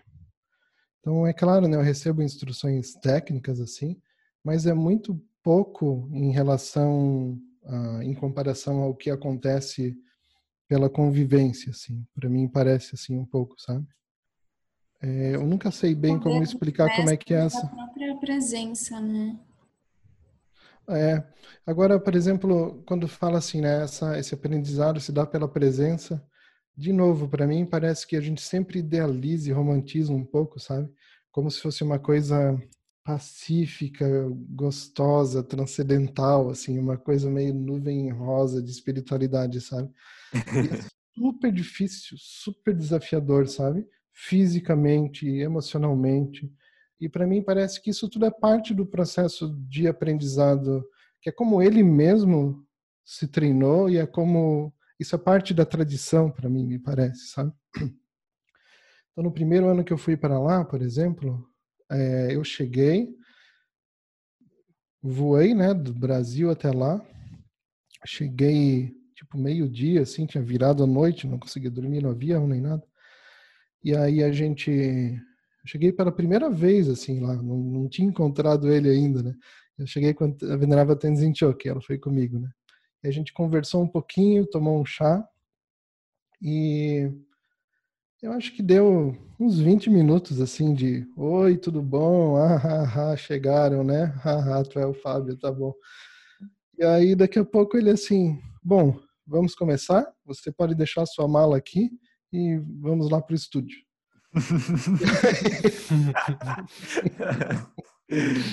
e, aí, e aí, imediatamente, ele me mostrou: olha, aqui está pincel, aqui está tinta, aqui está papel. Você pode usar essa mesa aqui. Você faça, por favor, essa sequência. Não, você comece com esse traço aqui. Aí tem o traço inicial que ele passou, né? A linha. A o traço horizontal, né? E aí, aí você pode começar assim. Então, num sentido, é como se ele tivesse me, me recebido como se eu já soubesse o que eu ia fazer, entende? Uhum, é como uhum. se tivesse uma confiança, assim. Olha, bom, começa a fazer o que tu veio fazer. e aí eu comecei a fazer. E aí começou uma rotina de sete a oito horas de pincel por dia, assim, sabe? com pausa para. Com três pausas. Uma pausa de chá no meio da manhã, uma pausa de almoço e uma pausa de chá no meio da tarde. E aí é isso. E aí é pra, daí começa a virar assim, além da, do aspecto técnico que está sendo treinado e praticado e aprendido, né? Tem um aspecto de energia que tem que ser sustentada, de paciência, ah, de, de presença, de enfim, de, que, que, a gente agora eu preciso, por exemplo, ficar com um pincel oito horas por dia ao longo de 15, 20 dias, entende? Então só isso já é um treinamento bem uhum. desafiador, assim, né? Uhum. Então tem uma série de coisas que começa a acontecer assim, né? Então eu ficava, por exemplo, quatro horas fazendo um único traço, fazia uma pilha de papel assim, e aí de vez em quando ele descia a maior parte das vezes ele nem falava nada. Falava e saía. Aí eu, o que que vou achar? O que que ele tá achando, né? Nunca saber bem se estava aprovado, se estava fazendo certo, se não estava, né? E de vez em quando ele dava uma instrução, assim, olha, aqui você faz com mais pressão no começo. Faz com mais vigor aqui. Mais energia aqui. Ou então, de repente, ele chegava e falava só assim, não tá bom, faz mais disso. E assim daí a cada dia trocando caracteres e assim ia acontecendo, sabe? Então tem todo um tipo de, tem uma dinâmica que começa a acontecer que eu preciso começar a entender o que que eu preciso fazer de acordo com os sinais mínimos que ele entrega para mim, sabe? E aí começa a acontecer essa relação que ela demanda uma atenção constante assim a cada sutileza de cada coisa que está acontecendo, sabe? E ele não tem nenhum problema em criticar, dizer que está ruim, que está errado, que faz mais. Aliás, é, eu lembro de talvez duas ou três vezes que ele elogiou, que ele fez um comentário elogioso. Assim. e que marcou, né? Estão ali na, na sua mente. e aí parece que a gente não. Daí começa a vir uma sensação de que é como se tivesse eu tivesse fazendo algo errado, sabe? Tipo, ele não tá gostando, ele não tá sorrindo para mim, ele não tá. O que, que eu tô fazendo de errado? E fica essa atenção constante, sabe? E a gente precisa descobrir que descobrir como manter a energia, como manter o interesse, como manter a paciência e a motivação sem receber elogio, sabe? Sem receber agrado, sem receber uh, muito uh, afago, assim, né? E aí a gente precisa simplesmente seguir, sabe? E aí eu tô fazendo aquilo com calha que eu tô fazendo aquilo com, com o pincel, né? E aí, para mim, vai parecendo que o maior aprendizado que acontece não é o aprendizado do pincel. O aprendizado do pincel acontece também, mas uhum. o maior aprendizado para mim parece que não é o do pincel. E eu fico um mês, um mês e meio com ele por ano, e esse mês fica repercutindo para mim o ano inteiro, sabe? Aí parece que o ano inteiro chega, passou um ano inteiro, eu voltei lá e não consegui ainda processar direito tudo que tinha acontecido, sabe? Uhum. Parece que fica é um método que eu não sei explicar bem, que é muito silencioso, que não tem uma clareza assim de descrição de como é que de, de um jeito de explicar como é que acontece. Só que eu sinto que para mim, pelo menos, e, é, funciona muito, sabe? Me marca, me toca, me uh, mexe comigo muito, sabe? Então, para uhum. mim é uhum. muito, para mim funciona. Nossa, e parece imprescindível ter essa visão que você já, é, como você comentou, né, que no momento que você se conectou com ele, você estava já com essa conexão com o Dharma e com essa conexão de cultivo do mundo interno, porque tudo que você falou é o oposto do que a gente esperaria, digamos assim, de um processo usual, né, no sentido de a gente adora confete, né, de, de, de é, celebrações, assim, a gente Uhum. Às vezes é, é, muito de conteúdo, então me fala coisas, eu quero ver, eu quero absorver coisas, me fala. Me, eu, a gente tem essa visão muito de acúmulo também em relação ao é. aprendizado. É. Eu acho também, isso tem a ver com que tinha sido perguntado antes, né, sobre esse tipo de relação que é possível e que talvez seja um pouco rara, que a gente pode ter com professoras, professores de tradições uh, de sabedoria, com tradições artísticas, né?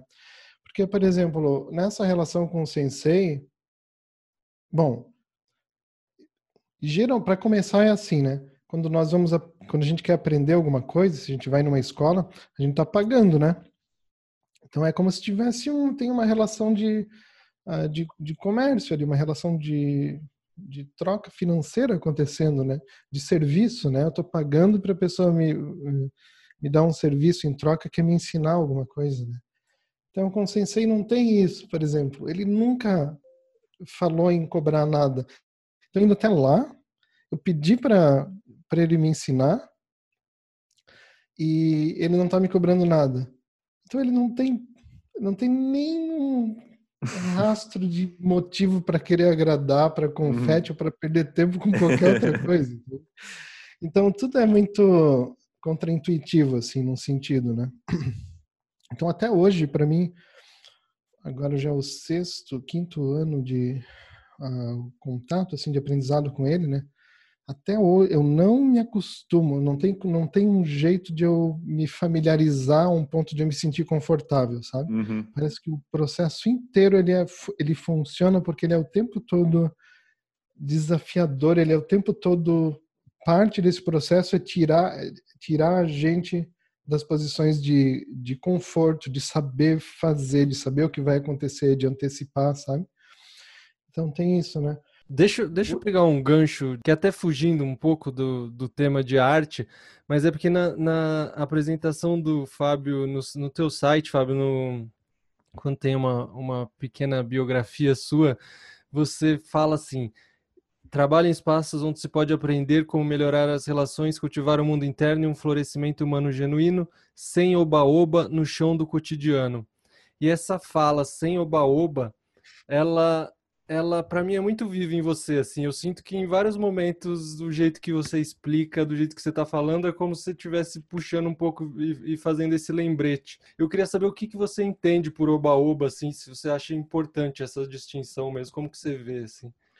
Eu acho que oba-oba tem a ver um pouco com essa tendência que talvez a gente tenha para ver a compaixão e a, isso que a gente chama de prática espiritual, né?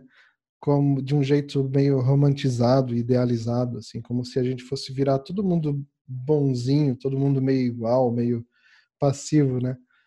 Eu acho que talvez, por exemplo, quando tu dá os cursos do CIB, tu já deve ter notado isso. Quando a gente fala assim, quando fala de equilíbrio emocional, né? As pessoas imaginam o equilíbrio emocional de um jeito super estranho, né? É como se falasse assim, é, ó, eu vou. Imaginem aí agora uma pessoa que é muito equilibrada, que é profundamente equilibrada emocionalmente. Aí qual é o tipo de pessoa, de figura que a gente imagina, né? Aí a maior, a maior parte das pessoas imaginaria alguém está bem quietinho, sorrindo, se movendo bem devagar, quase bobo, assim, passivo, né? Uma pessoa meio vegetal, assim, né? Uhum. E, com, e compaixão também, né? Se falasse assim, olha, imagine uma pessoa muito compassiva, tem a realização da compaixão. Assim. Como é que a gente imagina essa pessoa, né? Da mesma forma, né? A gente tende a pensar assim, é alguém que é bonzinho, tá sempre rindo, a gente vai chegar e a pessoa vai dar um abraço de dois minutos na gente. Né? Vai respirar junto, assim, vai só falar baixinho, né?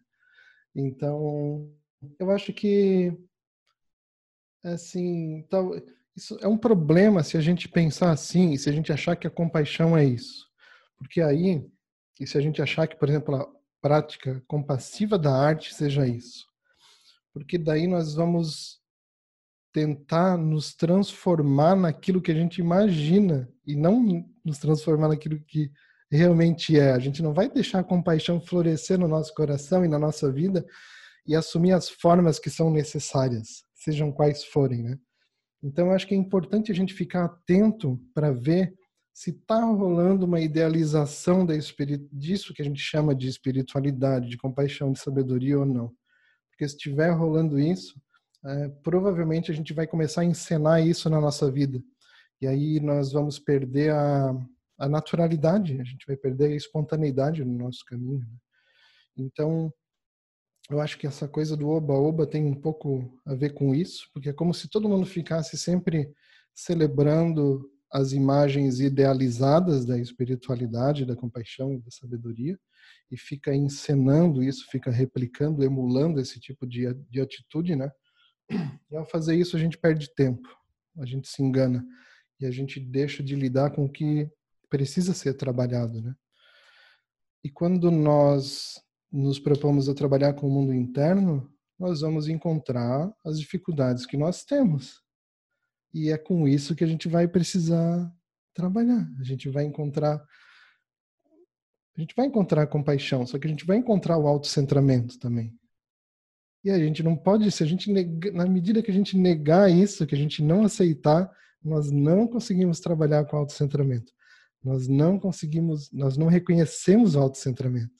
E aí nós não conseguimos trabalhar com isso, a gente não consegue transformar o sofrimento que vem do autocentramento, né? Se a gente não vê o desequilíbrio, se a gente não vê a tensão, se a gente não vê o medo, se a gente não vê a frustração, se nós não reconhecermos isso, a gente não vai ter como trabalhar, né? Então, eu acho que isso que a gente chama de caminho espiritual tem muito a ver com reconhecer as nossas dificuldades, com reconhecer o sofrimento que tem na nossa vida, sofrimento que tem no mundo, que é um sofrimento imenso, complexo, de todos os tipos, e ver que a gente está provido de todas as dificuldades, sabe? Abundantemente, assim. E desenvolver um destemor também, ao mesmo tempo de não virar os olhos, não não desviar o olhar né, do, dessas dificuldades e uma confiança de que é possível trabalhar, de que é possível transformar isso. Né? basicamente de que qualquer situação é possível de ser transformada, né? Então, é um trabalho que pode não ser tão limpinho e agradável e bonitinho e gostosinho como talvez a gente imagina, né? Se a gente chega num centro de meditação, a gente espera encontrar todo mundo com uma cara de iluminado, sorrindo pra gente, né? Sendo bonzinho, né? Então tem que ver isso aí. Uhum. É, Fábio, sobre essa sua, esse seu comentário, eu andei reparando algumas pessoas que eu vejo assim é, sofrendo, assim, não vou dizer necessariamente deprimidas, mas o um fator que eu estava reparando em comum, assim, é, é, um pouco essa prisão a uma imagem de como a pessoa deveria agir, né? Super, super interessante isso, né? Então a pessoa tem essa ideia do que seria compassivo, assim. Então a pessoa, pô, tem que ser legal com a pessoa. Então, às vezes a pessoa faz um elogio quando ela nem viu de fato uma qualidade, ou ela diz que tá emocionada quando não tá de fato, assim, seria uma certa desconexão interna, né? Hum. E Acho que tem uma certa uma uma certa glamorização das que a gente faz das coisas, né? Uma, é um processo, é uma estetização das coisas assim. Então, por exemplo, é quase como se fosse, por exemplo, fumar, né? Uma coisa é dizer assim, olha, fume, fume esse cigarro, que cigarro é bom. Outra coisa a gente criar uma narrativa, uma história, a gente, a gente utilizar recursos artísticos para isso, né? E daí daqui a pouco tem o mundo de Malboro, sabe? Aí o mundo de Malboro é o processo de glamorização do cigarro e do, do fumar, né? Então é uma estetização daquilo, né? Então é está ligado com é esse é o recurso que o artista utiliza. Ele cria essa narrativa que não é contada linearmente ele cria essa paisagem, né? Através da estetização, assim, através da inspiração da, de suscitar emoções estéticas, né? Quando a gente ao redor de algum tema, assim, né? Então, por exemplo, a publicidade é toda é toda essa, né? É sempre assim, né? Vocês já viram que quando começa a Copa do Mundo, começa a sair um monte de videoclipe de Copa do Mundo, de futebol, por exemplo. Uhum. Começa a sair propaganda, música, o rolê todo, assim. Começa a acontecer o quê? Uma campanha de glamorização do futebol. As pessoas começam a se emocionar com aquilo. E daí, quando chega a Copa do Mundo, todo mundo quer assistir e tá torcendo super emocionado, né? Então, esse processo de, uh, de glamorização, de, de encantamento estético, né? É uma coisa que está acontecendo o tempo todo e que acontece com a espiritualidade também, porque a espiritualidade ela virou um negócio também, né? E aí esse negócio tem que ser vendido, tem que se criar uma, um, um encantamento ao redor disso, né? Então acontece também com, as, com a espiritualidade, mas acontece ah, com, com, um monte de coisa. Isso é uma coisa que eu acho que é pouco falada, sabe? Pouco observada, assim. Isso, por exemplo, a espiritualidade. Inclusive com a arte, né, Fábio? Uma ah, inclusive. utilização da arte, principalmente dessa arte contemporânea, assim, que é bem intensa. É, eu acho que não só com a contemporânea, sabe? Todas as formas de arte isso acontece. É uma, tem uma glamorização do, da, da arte, né? Que torna a arte essa coisa que parece que é super especial, que cada vez está mais afastada do cotidiano das pessoas, assim, né? Aí é um problema, né?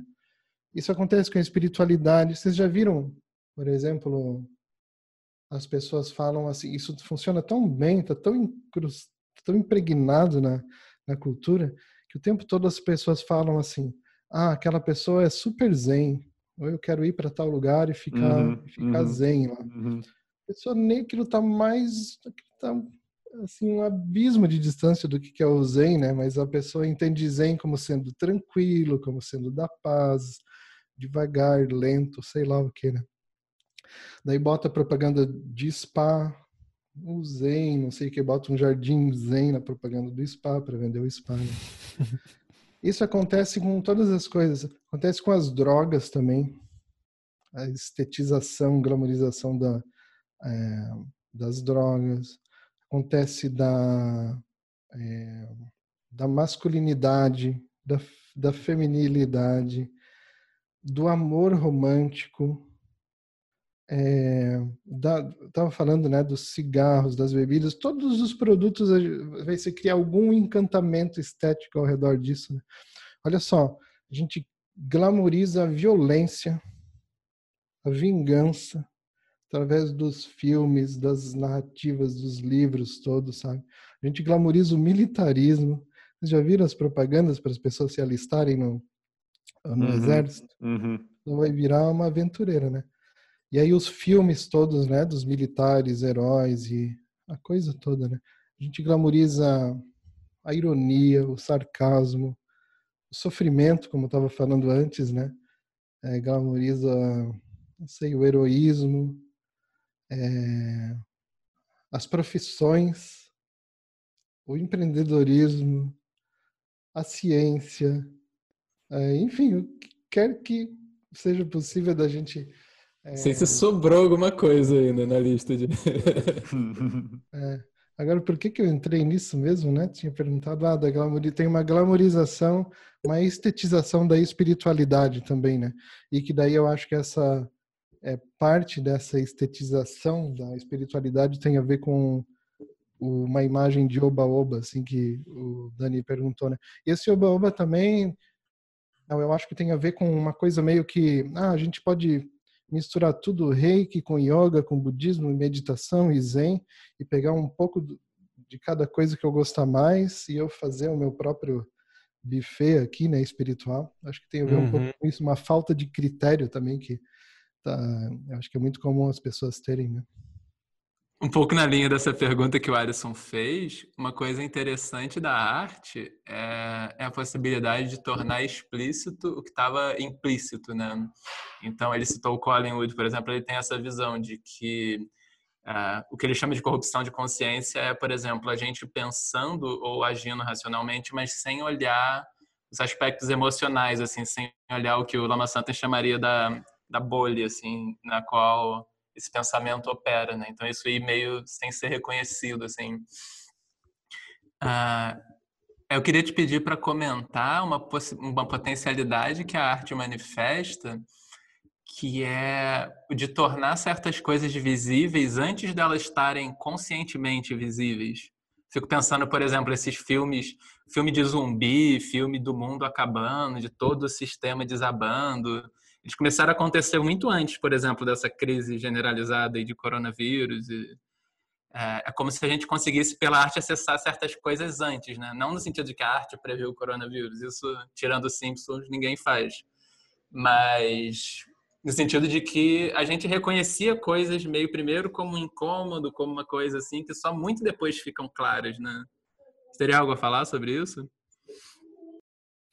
Eu acho que uma coisa que um artista pode fazer, ou que é esperado que ele faça, ou que ele está permitido fazer pela descrição da, definição da sua função, é exercer a imaginação muito livremente, sem ter que fazer nenhuma negociação interna, sem ter que fazer nenhuma negociação com as circunstâncias, então ele pode simplesmente imaginar a realidade livremente. Ele não precisa dar satisfação por, é, por isso, entende?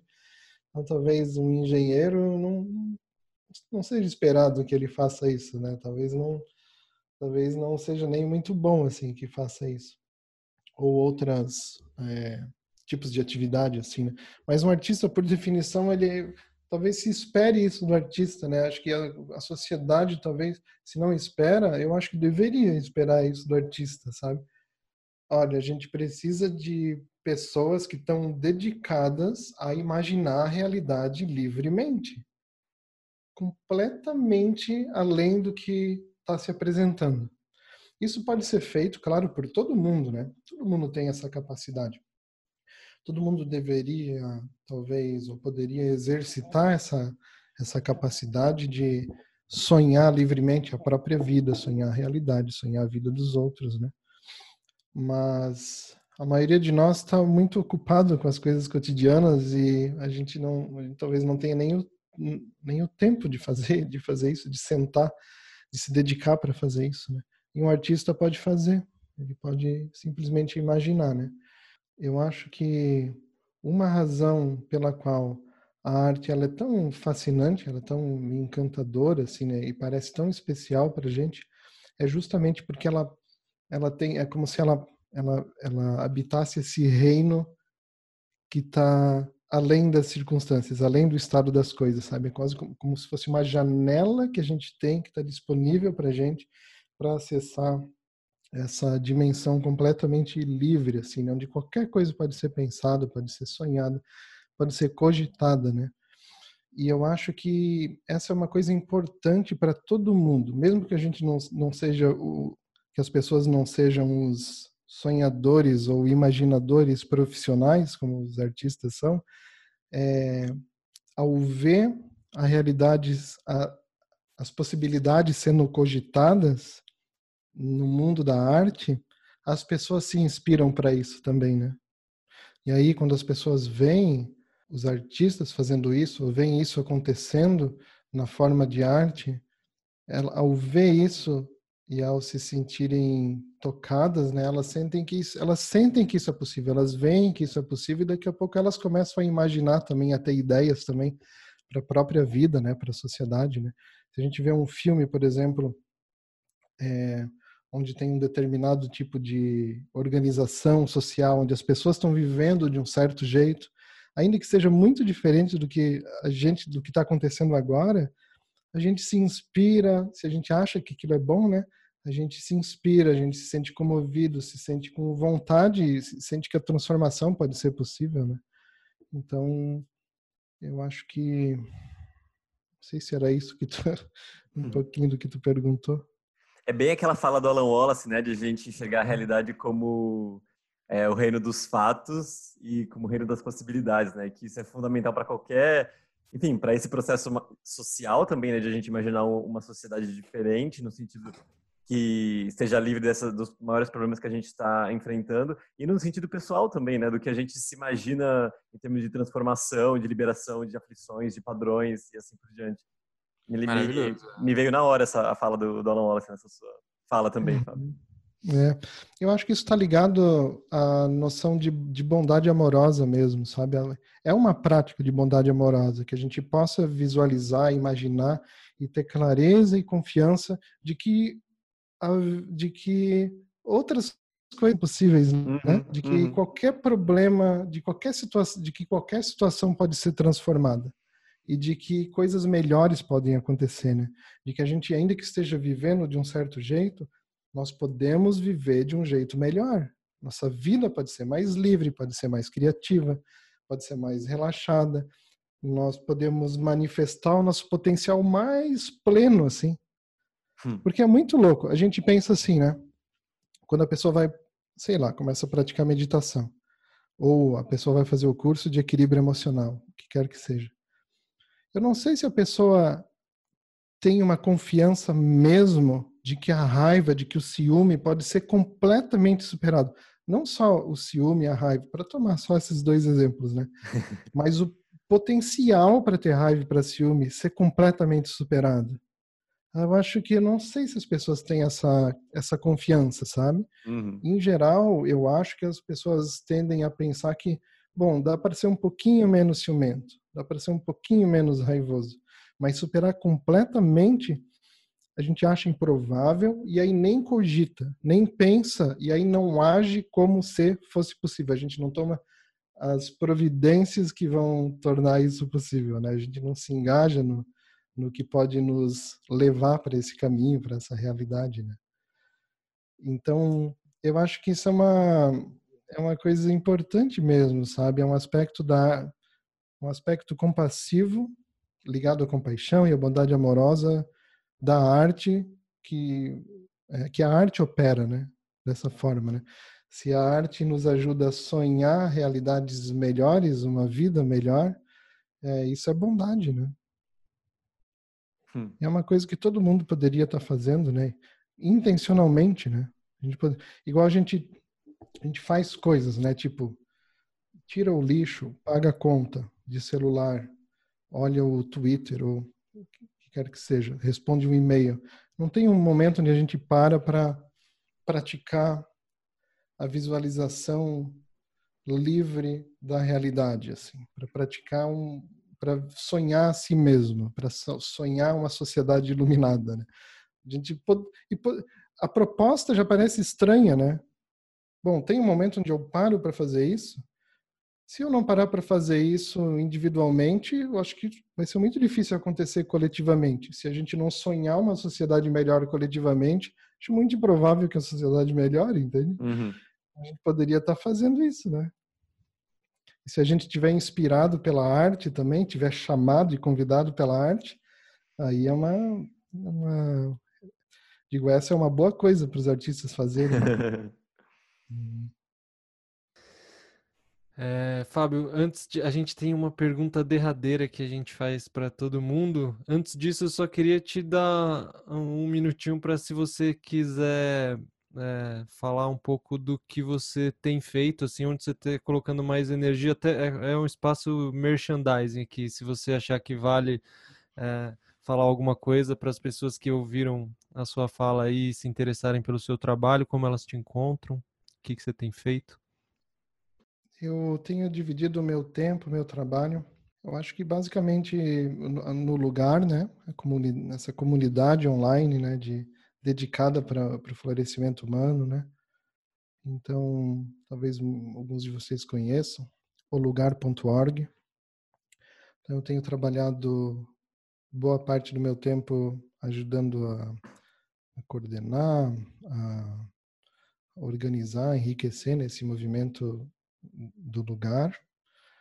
É, eu dedico também meu tempo para o SEB, para o Centro de Estudos Budistas Bodhisattva, em Joinville, que agora está só com as atividades online. Inclusive, se você não tem SEB ou JEB perto da sua casa e quiser praticar, estudar semanalmente, está todo mundo convidado, que está tudo sendo feito online agora.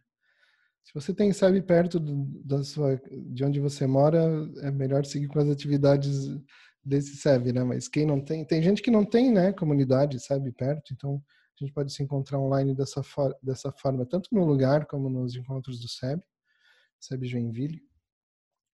E também é, grande parte do meu tempo eu tenho dedicado para para o estudo e para a prática da arte, como eu tenho aprendido com o Sensei Kazu, né?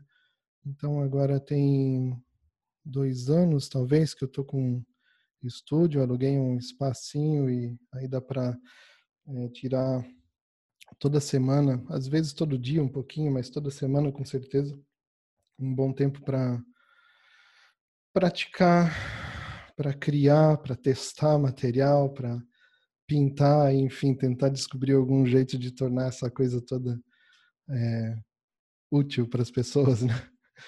Descobrir um jeito de, de da arte fazer sentido, assim, né? Que inspire, que toque as pessoas de um jeito que seja é, benéfico, da forma que for. Então, eu acho que, em geral, é o, o trabalho que eu tenho feito é esse. Tá todo mundo convidado. Olivia, fala um pouco para a gente também, para as pessoas que estão nos ouvindo, como que elas podem te encontrar, o que, que você tem feito, aproveitando mais uma artista aqui na nossa bancada.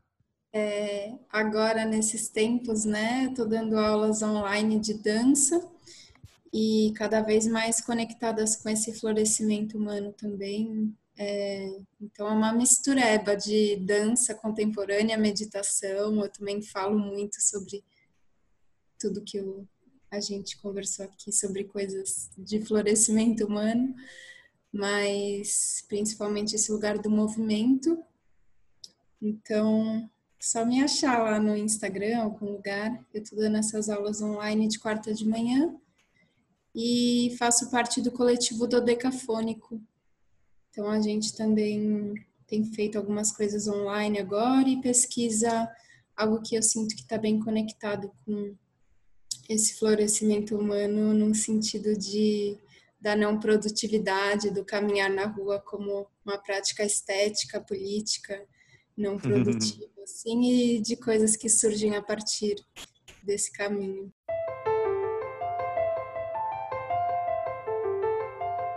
Levando em consideração essa sua uh, jornada e seu mergulho nas artes em conexão com as, as suas investigações sobre o mundo interno, o cultivo do mundo interno, o que, que é que você aprendeu que você considera mais importante, assim, mais essencial que você gostaria de compartilhar com as pessoas?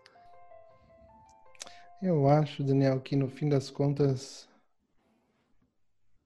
é, talvez seja esse tema que permeou a nossa conversa inteira, né? Eu falei muitas vezes de compaixão aqui, né? Então, para mim, eu acho que a não é como se fosse uma descoberta que eu já fiz e tá, agora está resolvido, sabe? Mas é uma descoberta que eu me sinto fazendo e eu sinto que cada passo que eu dou nesse sentido, por mínimo que seja, é muito crucial na minha vida, é muito decisivo na minha vida, sabe? Que é uma, uma a descoberta essa de que a gente pode fazer, se dedicar para as atividades que estão à nossa disposição, a gente pode aplicar o nosso tempo, o nosso, os nossos talentos, o nosso trabalho, né, a nossa atenção, e que quanto mais eu faço pensando, quanto mais, quanto mais eu aplico essas coisas pensando nos outros, pensando em como isso pode fazer sentido, como isso pode apoiar a vida dos outros, mais eu sinto a minha própria vida favorecida, o meu próprio processo favorecido, sabe? Mais eu me sinto ajudado ao pensar nos outros, assim. E parece que os caminhos vão se abrindo dessa forma, sabe? E também, pelo contrário, a, a mesma descoberta acontece, né? Pelo inverso, assim, né? Quanto mais eu penso em mim, quanto mais me preocupo comigo, assim, com o que as pessoas vão achar, com o que vai ser bom para mim, assim, é, parece que mais dificuldades eu encontro, sabe? Mais lento eu caminho, mais atrapalhado eu fico. Então, se eu puder, na medida que eu consigo pensar, incluir mais e mais seres, assim, pensar mais e mais amplamente, sabe? É, eu acho que as coisas andam melhor. Para mim, eu vejo isso diretamente, sabe? para mim, assim, no meu processo no lugar, no meu processo no SEB, é, no meu trabalho com a arte, a minha relação com os meus professores também, eu vejo dessa forma, sabe? Então, se eu tenho minimamente essa clareza, essa motivação presente, que no meu caso é muito mínima mesmo, né? É, mas na medida que isso está presente, para mim parece que tudo fica, tudo faz mais sentido, sabe? as coisas ficam mais leves, mais trabalháveis, assim. Eu acho que para mim eu, eu queria assim poder seguir descobrindo e eh, descobrindo a compaixão, sabe? Esse caminho de compaixão e de, e de bondade, né? E descobrindo meios de manifestar isso na minha vida mesmo, né? Sem oba-oba. E eu queria agradecer vocês de novo pelo tempo, pela paciência com a minha enrolação. enrolação Nossa, de Fábio, marcar, que isso? A enrolação tanto de marcar esse, esse encontro, essa conversa, como a minha enrolação para falar aqui. Né? Nossa, não. Agradecer muito. E queria dizer também da minha admiração pelo trabalho, pelo movimento que vocês estão fazendo já há tanto tempo, sabe? Meu, eu acho tão legal, assim, tão criativo, sabe? tão sincero também de todos vocês, assim. Eu lembro, acho que a gente se conheceu talvez lá no, foi no curso de, do CIB em São Paulo, né, Daniel? Foi, fiz com acho você. que foi também conheci, nessa Conheci tudo lá, conheci você e conheci, abriu, me abriu pro Dharma lá, eu não tinha, eu não tinha conexão nenhuma, fui lá. Ah, o Fábio tirou o agradecimento. O Fábio tirou o Dani desse mundo de oba-oba. É, me tirou, me tirou do oba-oba. Eu agradeço mesmo, foi abriu as portas total. Foi que você também foi uma das primeiras pessoas que me tirou do oba-oba. A Alisson também, o Alisson também estava no curso. Não sei se o Alisson talvez já tivesse parado com o Oba-Oba, ou continua, gente. Essa dúvida. Nunca abandonarei o Oba-Oba. Na real, todo mundo continua um pouco com isso, né? Leva tempo pra gente se livrar do oba-oba. Pô, mas então só agradecer de novo, Fábio. Foi, foi muito bom aqui hoje. Acho que foi, foi um. Nossa, incrível. Criando um documento histórico para deixar para falando sobre esse assunto que eu acho que vai servir para bastante gente que se interessa ou para começar a mergulhar nisso. Então, brigadão. Muito felizes em ter você conosco. Olivia também, muito bem-vinda, que você possa voltar outras vezes. Vocês todos já estão acostumados, vocês outros três. Sentimos a falta de Manuela Laranjeira e Kaline Vieira. E um grande abraço a todos, os, todos e todas que nos ouvem. E nos encontramos em 15 dias, se a impermanência permitir.